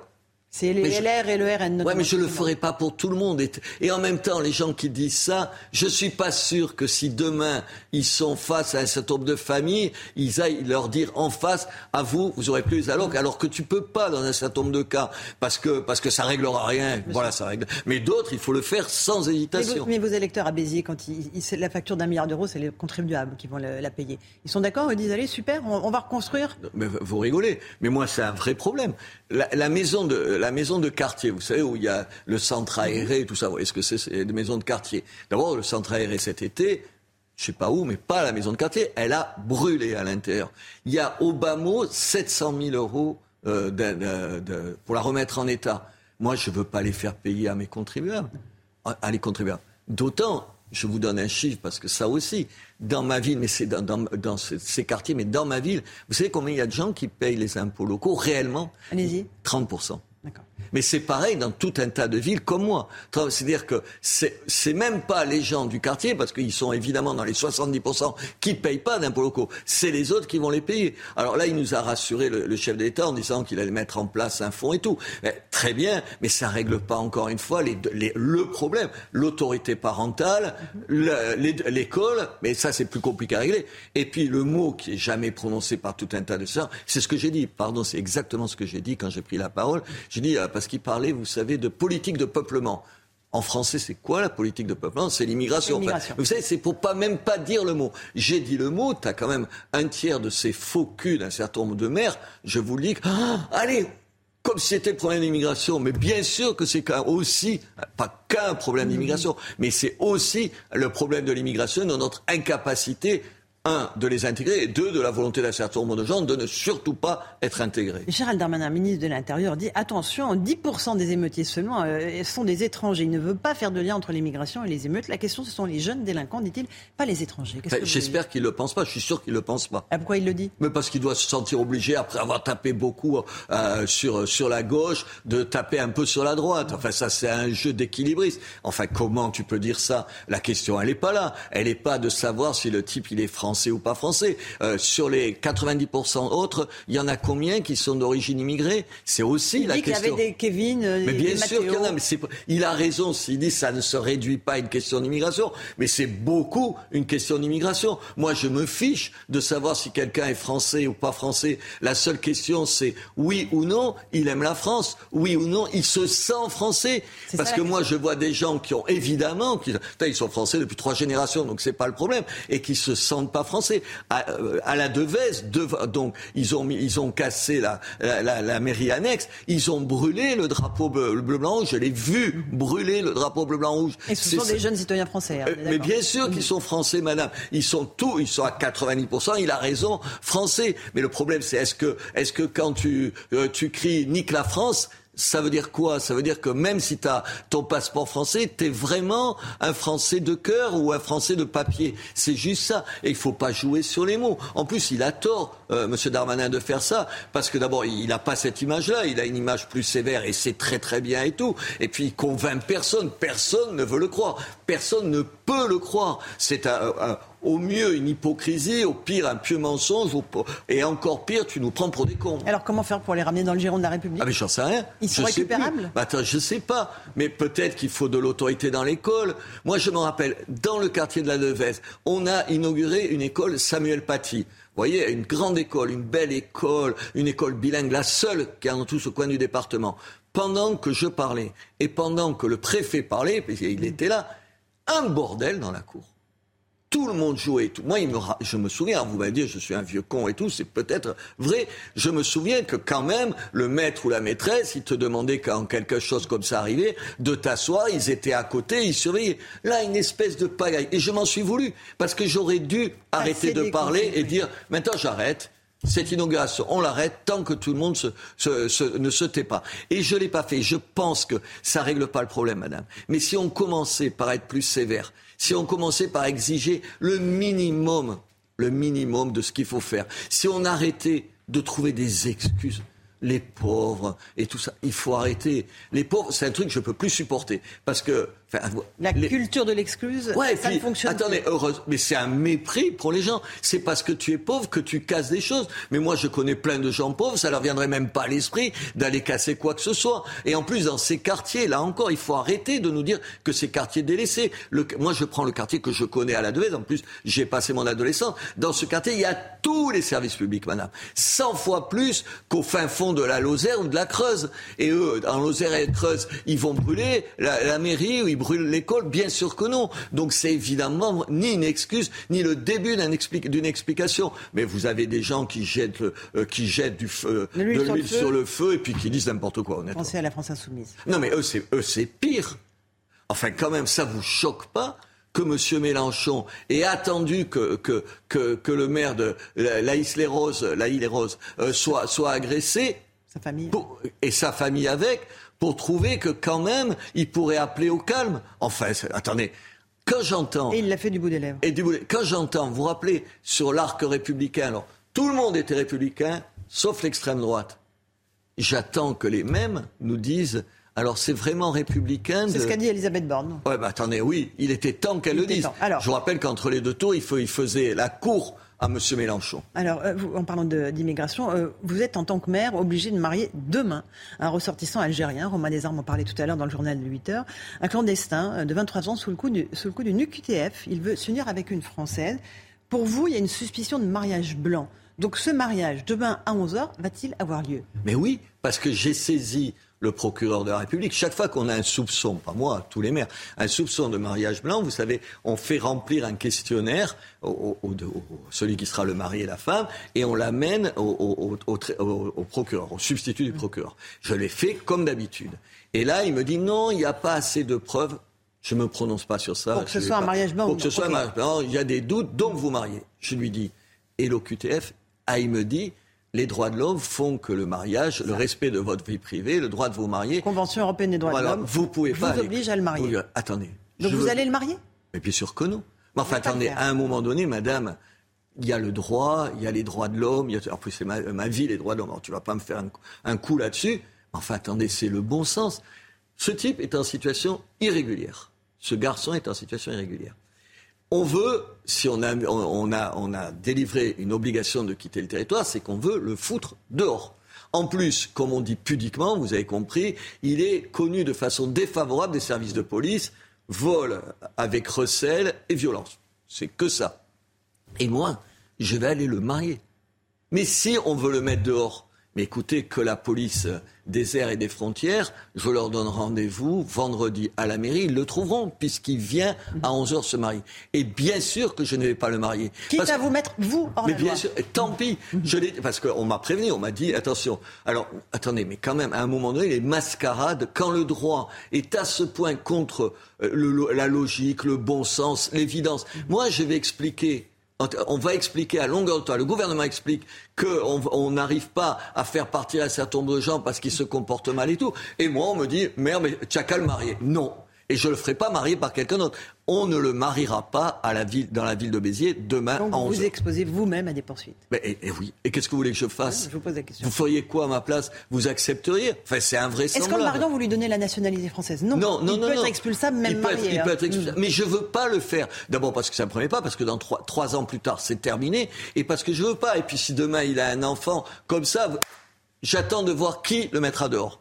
Malgré, les, malgré ce qu'on me dit aujourd'hui. Personne. Il faut juste dire que ça s'arrête. J'ai posé la question au ministre de l'Intérieur. Il me dit j'en ferai un article de, de loi la prochaine dans la loi prochaine immigration. Mais comme je ne sais pas quand est-ce qu'est la prochaine loi, le- le- la suite des débats et tout, moi je leur dis là c'est demain le rendez-vous à 11h. Très bien. euh, voilà, donc ce mariage n'aura pas lieu, c'est ce que vous nous dites, euh, Robert Ménard. Un dernier mot, euh, vous concernant, Daniel Cohn-Bendit a fait euh, dans le point estimer que le chef de l'État devrait faire appel à vous dans un futur gouvernement. Euh, Qu'est-ce que vous en pensez? Vous êtes disponible pour le chef de l'État? Il, il est gentil, on s'est tellement disputé que ça m'a m'a étonné venant de lui. Moi je suis disponible pour mon pays, madame. Ça dépend pourquoi faire, avec qui. Tout à l'heure, je, vous voyez, je disais du mal de M. Darmanin par rapport à ça. Et en même temps, je pense qu'un gouvernement dirigé par M. Darmanin, ce serait autre chose que le gouvernement actuel. Moi, je dis ni oui ni non. Je demande qu'est-ce qu'on peut faire? Non, j'ai pas j'ai pas d'a priori. Ce qui m'intéresse, ce qui m'intéresse, c'est aujourd'hui ce qui se passe dans les banlieues, euh, dans les banlieues, dans les cités, et comment on combat ça. Si vous pouvez le combattre avec des gens qui n'ont pas les mêmes idées que vous, mais qui vous proposent quelques objectifs précis, mais je le ferai sans hésiter une seconde. Attendez, hein, vous êtes la politique, ça sert à améliorer les gens. Moi, je- mon, mon but, c'est pas de, de, de montrer du doigt tout le temps euh, le, chef de l'État, euh, de pointer toutes les erreurs, et, et il en fait en se disant euh, la seule chose qui compte, c'est que les Français le haïssent pour que je puisse demain prendre sa place. Ma- mon seul souci, c'est que euh, on prenne de bonnes mesures. Si euh, le chef de l'État demain décidait euh, sur euh, les problèmes qui sont les miens de maire dans ces quartiers-là, de prendre un certain nombre de mesures qui vont dans le bon sens, mais j'applaudirais et j'essaierai de lui donner un coup de main. Mon rôle d'élu, c'est d'aider ceux qui prennent les bonnes décisions. C'est pas de faire de l'opposition. Mais il y a une on parlait de la haine des gens par rapport à la France, mais il y a une haine d'une partie de la classe politique par rapport à celui qui incarne le pouvoir aujourd'hui que je trouve délirante. Moi, j'ai pas de haine vis-à-vis du chef de l'État. Je suis pas encore Jobard. hein. Merci beaucoup, en tout cas, Robert Ménard, d'être venu ce matin dans la matinale de CNews. Et à vous, Romain Desarmes, pour la suite. C'est News, il est 8h30. Merci à vous, Laurence Ferrari, et votre invité, Robert Ménard. Il a été question de ce mariage dont on vous parle depuis le début de la, matinale. Robert Ménard, obligé de marier un OQTF, une personne sous OQTF, et, euh, et une dame, une Française, euh, en l'occurrence. Mais il est obligé de marier une personne sous OQTF. Il a dit d'ailleurs qu'il ne célébrera pas l'union. On va réécouter ce qu'il a dit exactement, bien sûr. Euh, parmi les, sujets d'actualité euh, dont on vous parle ce matin avec toute l'équipe de la matinale, avec Chana Lousteau, avec Florian Tardif, Alexandra Blanc et Lomique Guillot, il y a le fait que des émeutiers, des voleurs, des pilleurs remettent en vente, enfin mettent en vente le produit de leur vol sur les plateformes de revente en ligne. Il y a des baskets, il y a des smartphones, hein, Chana Oui, des produits volés euh, qui valent parfois euh, des centaines d'euros, mais vendus à prix cassé euh, sur Internet. Alors ce matin, on se demande concrètement comment les plateformes luttent contre le recel. On voit ça avec Thibault Marcheteau. Un smartphone encore sous emballage, ou alors cette paire de baskets toute neuve à prix cassé. Certains objets, issus des pillages de ces derniers jours, peuvent se retrouver sur les sites de revente en ligne. Pour lutter contre ces pratiques, les plateformes utilisent des algorithmes paramétrés pour repérer les annonces frauduleuses. C'est une succession de critères, et plus il y a de critères qui se mettent en rouge, plus l'annonce en elle-même va être, euh, va être bloquée. Et donc ces critères-là, ça va être euh, l'urgence de, l'annonce, euh, un, compte récent, peu ou pas de description sur le, sur le produit, une succession de critères qui peut emmener à être bloqué euh, sur, sur l'annonce avec des algorithmes, de l'IA ou une supervision manuelle. Une fois que ces annonces suspectes sont repérées, il appartient à la plateforme d'agir. L'utilisation qu'ils en font pour les services de police, ça c'est à leur discrétion, mais il n'est pas interdit de penser qu'il peut y avoir des, des échanges pour euh, identifier euh, des, revendeurs. À mon avis, aujourd'hui, ils n'en parlent pas trop, mais ils ont plutôt restreint leurs critères avec une désactivation des, annonces. Le recel de vol simple est puni d'une peine pouvant aller jusqu'à 5 ans de prison et d'une amende de 375 000 euros. Voilà des objets volés qui se retrouvent déjà sur les sites de vente en ligne. On est avec un commerçant, Olivier Amselem. Bonjour, merci d'être en direct avec nous, cofondateur et CEO, l'un des patrons de Jogging Marseille. Merci beaucoup d'être en direct avec nous ce matin. Euh, déjà, vous écoutiez peut-être l'antenne. Il y a déjà des produits, des vols qui se retrouvent sur les sites de vente en ligne. Qu'est-ce que ça vous Quelle est votre réaction? Euh, bonjour d'abord, merci de me donner euh, votre écoute. ça m'importe peu en fait ce qui se passe sur les sites internet. Vous savez, euh, j'ai eu un magasin qui a été pillé euh, dans la nuit de samedi à dimanche par euh, peut-être 100 individus sur un temps de 1h du matin jusqu'à 5h du matin. Puis, on l'a chiffré avec mes équipes à peu près une perte de 500 à 600 produits qui ont disparu dans ce laps de temps. Je ne vais pas faire la chasse à ce qui se passe sur Internet aujourd'hui. Je suis pas là pour ça. Euh, si on avait pu intervenir avant, on l'aurait fait avec euh, d'autres moyens. Aujourd'hui, il faut penser euh, la colère. Il faut, qu'on se ressoude ensemble. vous savez, c'est des moments qui sont particulièrement difficiles, surtout qu'on n'est pas préparé à ça, et encore moins à Marseille, qui est pour nous une ville où la fraternité a un sens vraiment important. Et euh, c'est en fait, voilà, c'est surtout de ça que j'ai envie de, de, parler, de m'exprimer, si vous me le permettez. Et à travers ça, surtout euh, remercier tous les messages de soutien qu'on a eu parce que dans des moments comme ça, vous avez rien à faire. Vous savez, je me suis, je suis garé en face de mon magasin qui est avec des palissades aujourd'hui, euh, dans lequel on ne peut pratiquement pas rentrer, on ne peut pas travailler. Et euh, c'est samedi matin, dimanche matin à cette heure-ci où j'étais là à 6 heures du matin, j'étais le seul la ville était, c'était terminé, les émeutes s'étaient passées. Vous rentrez comme ça dans un magasin, vous imaginez ce qui pouvait se passer quelques minutes avant, puisque la dernière effraction a lieu à peu près à 5h30. Et, et vous êtes, vous êtes seul. Vous êtes seul avec euh, 10 ans de votre vie, euh, de vos efforts, de tout ce que vous avez mis euh, en jeu pour votre famille, pour les vôtres, et puis toute votre culture, votre éducation. Les premières personnes qui ont été sur place, et je tiens à les remercier, ben, c'est mon père déjà, qui a 75 ans, qui est arrivé d'Algérie, qui nous a éduqués, qui nous a donné des valeurs, et, euh, qui m'a aidé jusqu'à 15 heures à remettre ce qui était possible de remettre en place. Puis après, le soutien de mes équipes, et aussi, il faut le souligner, euh, le soutien du maire de Marseille. À 9 heures du matin, j'ai vu arriver Monsieur Benoît Payan avec ses équipes parce que là, dans des moments comme ça, vous savez plus ce qu'il faut faire. Vous savez, c'est un peu comme un viol hein, quand vous êtes euh, euh, chez vous avec vos enfants euh, qui dorment et qu'il est une heure du matin et qu'une alarme se déclenche, que vous êtes en direct avec les vidéos et que vous voyez ce qui se passe dans votre magasin, que vous appelez la police, que la police ne peut pas intervenir. Et là, on se sent, et là, on se sent terriblement seul quand on se dit mais je ne vais pas intervenir tout seul euh, j'appelle la police, elle fait ce qu'elle peut, mais là, elle ne pouvait pas grand-chose pour vous précisément. Euh, comme vous dites, c'est un monde qui s'écroule. C'est un monde et, euh, et, et, un peu de, de, de, de nos valeurs euh, Hmm. hu- humaines. ouais. Moi, je suis profondément attaché à, à, à, à- à l'humanité et c'est dans mon éducation, c'est dans mes valeurs et je pense que c'est aussi dans les valeurs que représente cette ville. Et je pense que jusqu'à là, on ne s'attendait pas à ce qu'on soit touché euh, comme ça de notre intérieur. Ouais. Et Vous allez ça pouvoir, euh, difficile. Vous allez pouvoir rouvrir.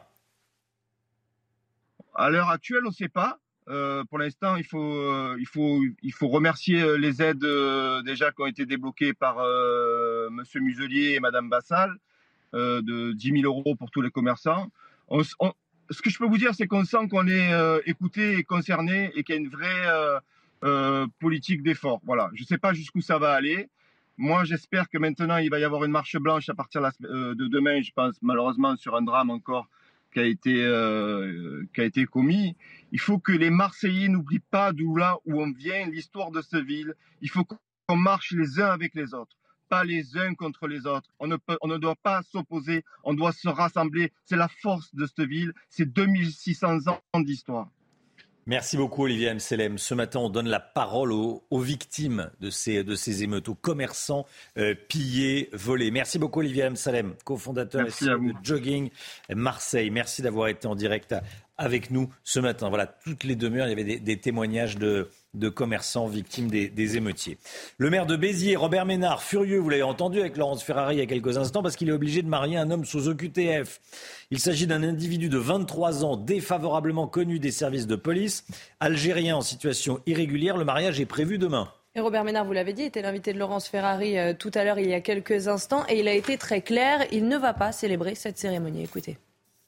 Chaque fois qu'on a un soupçon, pas moi, tous les maires, un soupçon de mariage blanc, vous savez, on fait remplir un questionnaire au, au- au- au- celui qui sera le mari et la femme, et on l'amène au, procureur, au substitut du procureur. Je l'ai fait comme d'habitude. Et là, il me dit non, il n'y a pas assez de preuves. Je me prononce pas sur ça. Pour que ce soit un mariage blanc Pour ou- que ce soit un mariage blanc, il y a des doutes, donc vous mariez. Je lui dis, et l'OQTF, ah, il me dit, les droits de l'homme font que le mariage, le respect de votre vie privée, le droit de vous marier. Convention européenne des droits Voilà, de l'homme. vous pouvez vous pas. oblige à le marier. Attendez. Donc vous veux- allez le marier? Mais bien sûr que non.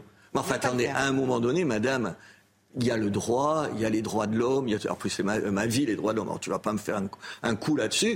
Mais enfin, attendez, c'est le bon sens. Ce type est en situation irrégulière. Ce garçon est en situation irrégulière.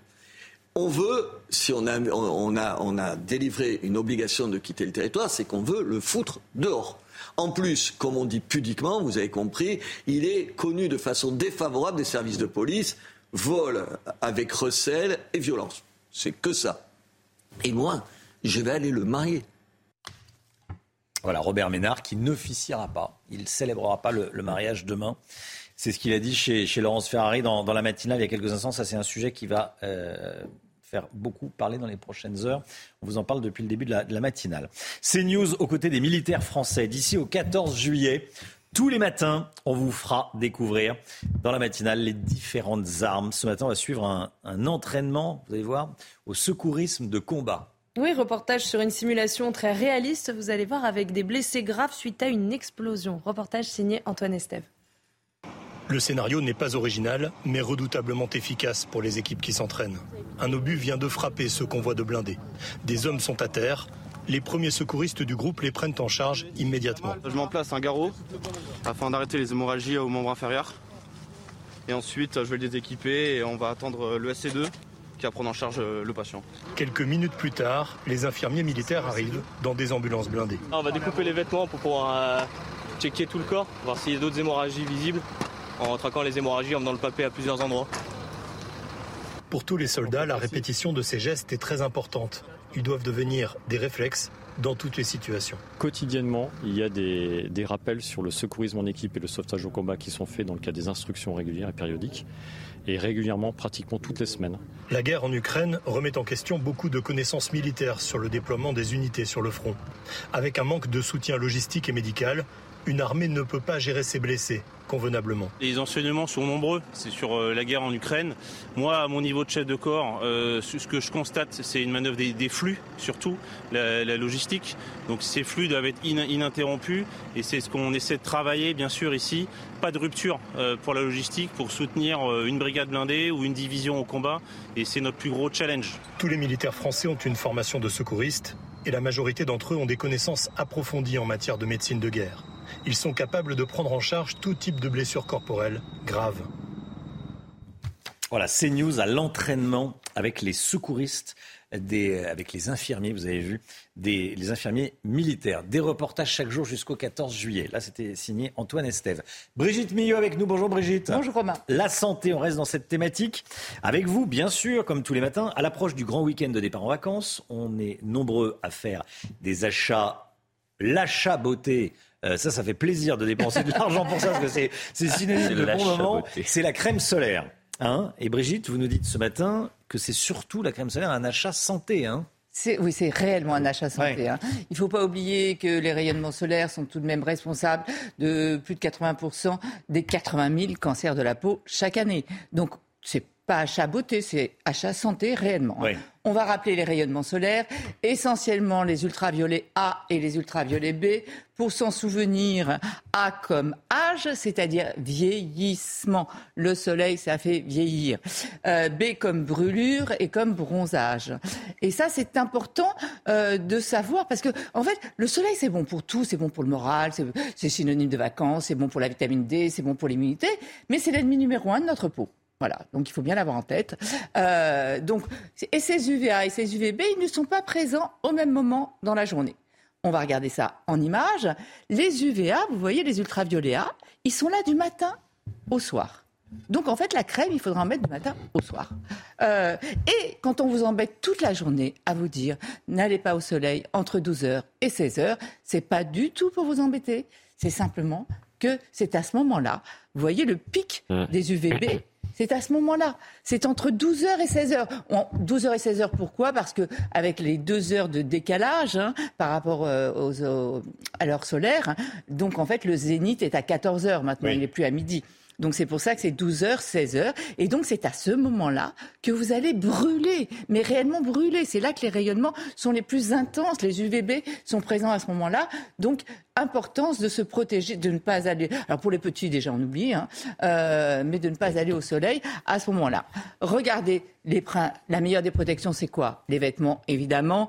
Euh, pas d'exposition, je vous le disais, entre 12h et 16h. Vêtements, chapeaux, lunettes. N'oublions pas quand même que les yeux aussi souffrent des rayonnements. Crème solaire, on va y revenir, qu'on renouvelle toutes les deux heures. Et on n'oublie pas tout ce qui est directement euh, face au rayon, perpendiculaire au rayon. Le, on met pas quand on n'a pas de cheveux. Hein.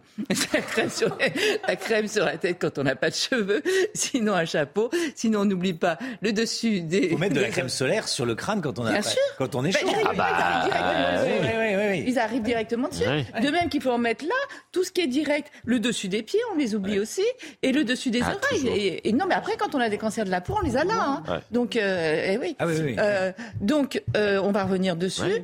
Je vous ai mis les crèmes solaires. Avant deux ans, c'est très tôt le matin, très tard le soir, avec des vêtements anti-UV. Attention aussi à la réverbération, on n'est jamais à l'abri même sous un parasol. Deux types de crèmes solaires, des crèmes organiques, des crèmes chimiques et des crèmes minérales. On va voir tout ça tout de suite. Les hum, minérales, en fait, elles vont réfléchir les rayonnements c'est fait à base de dioxyde de titane ou d'oxyde de zinc, elles vont agir en réfléchissant les rayonnements. Et les autres, les chimiques, elles vont transformer les rayonnements en énergie thermique. Donc c'est une autre, c'est une réaction chimique sur la peau qui ne se fait d'ailleurs pas immédiatement, alors que les premiers, les premières crèmes minérales, ça se fait immédiatement. Le souci des minérales, c'est que ça fait, euh, ça se voit un petit peu, ça fait un peu blanc. Mais ça énormément, ça s'est énormément amélioré. Mais voilà, vous avez ces deux types de crèmes. Qu'est-ce qui est le plus efficace? Les, deux sont très efficaces. Il y en a une qui est meilleure pour l'environnement, euh, c'est la minérale. Parce que les chimiques, bah, c'est de la chimie, etc. Et surtout, quand vous êtes allergique aux produits chimiques, il vaut mieux la minérale. Et après, il y a, alors donc vérifiez bien qu'il y ait écrit anti-UVA, anti-UVB sur les tubes. Mais maintenant, on sait depuis quelques années qu'il y a aussi un autre ennemi de notre peau, c'est la ce qu'on appelle la lumière bleue, vous savez, qu'on a sur les écrans, en fait, elle est mille fois plus puissante avec le soleil. Et ce qu'on appelle HEV, la haute énergie visible, qui abîme les yeux et qui abîme aussi la peau, qui fait des dégâts aussi sur la peau. Donc, essayez de vérifier que sur votre crème, il y ait anti-UVB, anti-UVA et HEV. Il y a de nouvelles crèmes solaires maintenant avec cette protection. UVA, UVB, euh, HEV. Voilà. Minéral, c'est meilleur pour l'environnement. Voilà. Et puis si vous êtes allergique. Et Mhm. puis après, les indices. Maintenant, il y a, on commence par du 50. Ne pensez pas que vous n'allez pas bronzer. Au contraire, vous allez mieux bronzer avec une crème solaire puisque vous, avez, vous allez Oh, éviter la casse brûlure. Maintenant, tout- enfin, beaucoup de gens mettent de la 50. Oui. Non, non, non, non, non. non. Oui, oui, oui, oui, Vous voulez oui. qu'on en parle? Euh, non, non. Euh, et on évite la casse brûlure, on évite la casse coup soleil et brûlure. Donc on gagne du temps et le bronzage est beaucoup plus joli. Le maître mot avec le soleil, c'est progressivement et avec toutes les protections dont on a parlé. Merci, docteur Millot. 8h50 dans un instant, c'est l'heure des pros avec Pascal Pro et ses invités. Nous, on se retrouve demain matin. Belle journée à vous sur CNews, bien sûr. Tout de suite, Pascal Pro dans l'heure des pros.